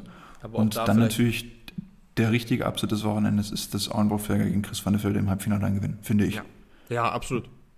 Aber wie du schon gesagt hast, ne, sie kommen immer besser in Fahrt. Es ist so wieder, also ne, München anscheinend ein gutes Pflaster für die. Letztes Jahr haben sie München gewonnen. Letzte Woche waren sie im Finale. Sie ziehen wieder ins Finale ein. So dementsprechend. Ähm, ja, spannend, wie ich auch finde, ist, die haben ja auch letztes Jahr schon in Hamburg dann gegen damals Ittlinger Schneider gewonnen, also das mhm. Nationalteam, geschlagen dann auf der deutschen Tour.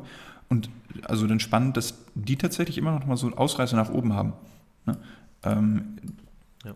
Gernot Kron jetzt so ein bisschen, also gefühlt machen, die bringen jede Woche die gleiche Leistung so. Ne? Da gibt es nicht so das, ja. das Top-Turnier und dann das, was irgendwie nach unten wegrutscht. Und Auenburg-Ferger dann so ein Stückchen unkonstanter, sowohl im negativen als auch im positiven Sinne. Und gewinnen dann eben auch mal so ein Spiel gegen, gegen Christ van Ja, stimmt. Und kommen dann verdient auch ins Finale. Ja. Wo sie dann aber, ja, chancenlos ist das falsche Wort, aber wo du gemerkt hast, dass sich Behlen Schulz im Turnierverlauf in einen Flow gespielt haben. Ja und äh, unterm Strich finde ich auch verdient zu Recht den ersten Turniersieg äh, als jetzt ja bis Timmendorf committedes neues Team äh, feiern. Ähm, tut, glaube ich, auch beiden gut, gibt beiden ein bisschen Selbstvertrauen. Ähm, finde, du hast am, am Saisonstart Anna schon gemerkt, dass das mit Kira eine andere Rolle war. Ne, also an Kiras Seite einfach, dass sie da immer sofort zum Favoritenkreis gezählt wurde und dass sie da auch ein bisschen mit gestruggelt hat. Ähm, dass auch, äh, jetzt überlege ich gerade, war Düsseldorf schon mit Sarah, ja, ne? Zu Düsseldorf war das, glaube ich, ne, dass sie da auch dann ein bisschen, ein bisschen Abstimmungsprobleme hatten noch, sodass du jetzt gemerkt hast, okay, jetzt haben sie ein bisschen mehr zusammengespielt, haben nochmal auch vielleicht die anderen Trainingseinheiten mehr. Und ja, haben sich jetzt mit dem ersten Turniersieg belohnt. Ähm, unterm Strich, glaube ich, sind Aulenburg-Ferger nicht traurig, weil die haben jetzt das nächste richtig gute Ergebnis, nachdem es ja die ersten drei, vier Turniere irgendwie so gar nicht lief, mhm. wo sie ja gefühlt immer One-Two-Barbecue gegangen sind. Ähm, und von daher, ja, ähm, freue ich mich jetzt einfach über meine sehr äh, erfolgreich getippte Tierlist, denn ich habe den Sieger richtig getippt. Ich habe äh, drei von vier Halbfinalisten richtig getippt. Ähm, und obwohl du hast auch drei von vier Halbfinalisten richtig, oder? Ja, aber also ich meine, ich habe Oldenburg-Ferger, die dann am Ende im Finale stehen, nee, hast du, nee, nur auf dem fünften. Drei von ja, vier Halbfinale ja, habe ich auch richtig. Ja, ja, aber ich meine, also klar, die großen Überraschungen sind ausgeblieben bei dem Turnier, deshalb äh, sieht die Tierliste ein bisschen, ein bisschen besser aus. Warum haben wir so an Paul Schieder beliebt? Naja, ich meine, die haben die letzten Nein, Wochen schon äh, richtig gute Ergebnisse und gute Leistung gezeigt. Ähm, deshalb, hätte, also vorm Turnier habe ich die vielleicht nochmal so eine, mhm. eine, halbe Stufe über vielleicht Gernot Krohn und Alan Bruchberger gesehen. Ähm, jetzt muss man das vielleicht so ein bisschen relativieren, aber ja, ich glaube, dein Tierlist ist dann schon nochmal den Hauch besser. Deshalb äh, gebe ich dir das auf jeden Fall. Ähm, Wichtig. Ja. Kann ich mal den KitKat drauf gönnen? Nein. Ja, äh, wollen wir genau. äh, unsere versuchen, äh, doch ziemlich lange Folge jetzt mal mit einem kurzen Ende zu Ende zu bringen? Ja, lass uns, äh, lass uns das jetzt nochmal im das Tempo nochmal anziehen. Ja. Ähm, Campen also. haben wir, glaube ich, denke ich, genug angesprochen. Erwähnenswert ist vielleicht noch kurz, dass eine gewisse Mila Janka, die man jetzt vielleicht auch kennen darf nach den letzten Wochen auf der Stimmt, GBT, ja. U18 deutsche Meisterin geworden ist und das auch ziemlich dominant mit ihrer Partnerin. Ich glaube, Sophie Neuss ist der, ist der Vorname, wenn ich ihn richtig im Kopf habe. Mhm, meine ich auch, ja. Ähm, also Janka Neuss auf jeden Fall das, das Team. Die werden U18 deutsche Meisterin. Ähm, okay. Dann hätten wir alles abgehakt, können nochmal kurz auf die nächste Woche schauen wo zum einen so, die 22 EM ansteht mit Jetzt muss ich wirklich ganz kurz, ja. Und da sind wir nämlich gerade. Ich gucke mir das nämlich gerade auf der DVV-Seite an. Überschrift passt noch alles. Dann im Teaser die U22 Beachroller der Mittel ne, in Europa. Für Deutschland gehen Max Just, Louis Wüst sowie Elea Beutel und Paula Schörholz. Die wird da mit Ö geschrieben. Oh, lieber ja. DVV, bitte. Das, nee, also das ich ist, weiß, äh, Schreibfehler, aber bei Namen schwierig. Da nimmt Spontan auch Einfluss drauf. Deshalb, äh, ja. und da geht es nicht ohne, ohne Rechtschreib- oder Grammatikfehler, aber ja, ja Namen, stimmt, Namen ist tatsächlich immer schwierig, die sollte man richtig schreiben. Und wenn dann irgendwie mal ein dass das Fehler sich einschleicht oder was auch immer es dann ist, dann kann man da im Zweifelsfall nochmal ein Auge zudrücken. Aber ja, ja. du hast angesprochen, Just Wüst treten bei den Männern an, äh, Paula Schürholz und Elia Beutel bei den Frauen. Ähm, so ein paar Teams sind da dabei, auf die man schauen kann. So bei den Männern die Tschechen, Sepp Kasemrat, mhm. ähm, auch die, die Franzosen, äh, Altwies und Chuk, die, glaube ich, auch in, in Lille schon das Future gewonnen haben. Ähm, gegen die könnte es schwierig werden. Auch die, die Ösis, die sind ja so ein bisschen die Shooting-Stars, Hammerberg, Berger. Aber ansonsten könnte es interessant, ein interessantes Turnier werden, auch mit einem guten Ergebnis für Just Düst. Und auch auf der Seite der Frauen. Ähm, Moment, welche Teams waren das, die ich mir da rausgesucht habe?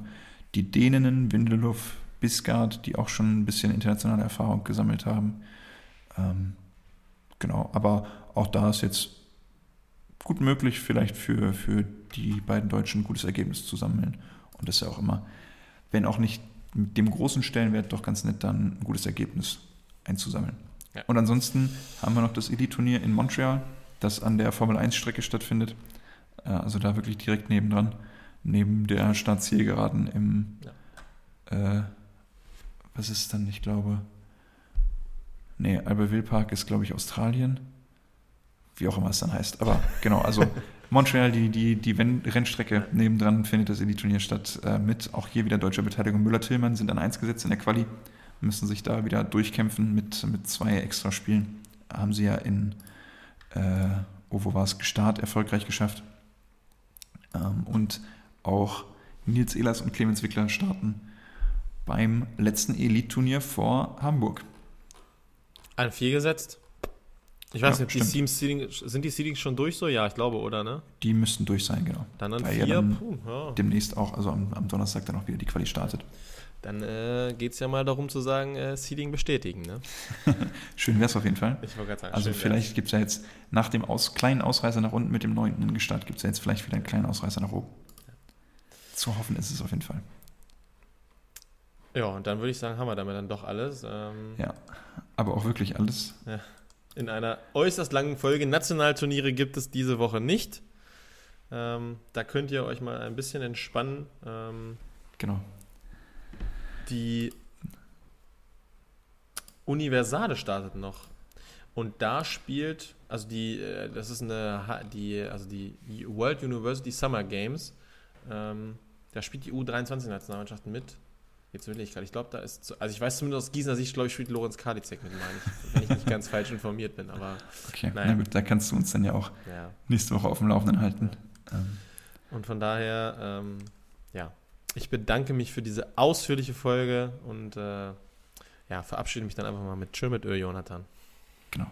Ja, hoffentlich äh, haben wir nächste Woche nicht ganz so viel, vor allem auch kontroverse Themen, die wir diskutieren müssen und dann wird es ein bisschen entspannter, auch vom, vom zeitlichen Volumen her und dann klappt es vielleicht auch mal mit den 60 bis 70 Minuten. Aber bis dahin eine schöne Woche euch ein. Macht's gut.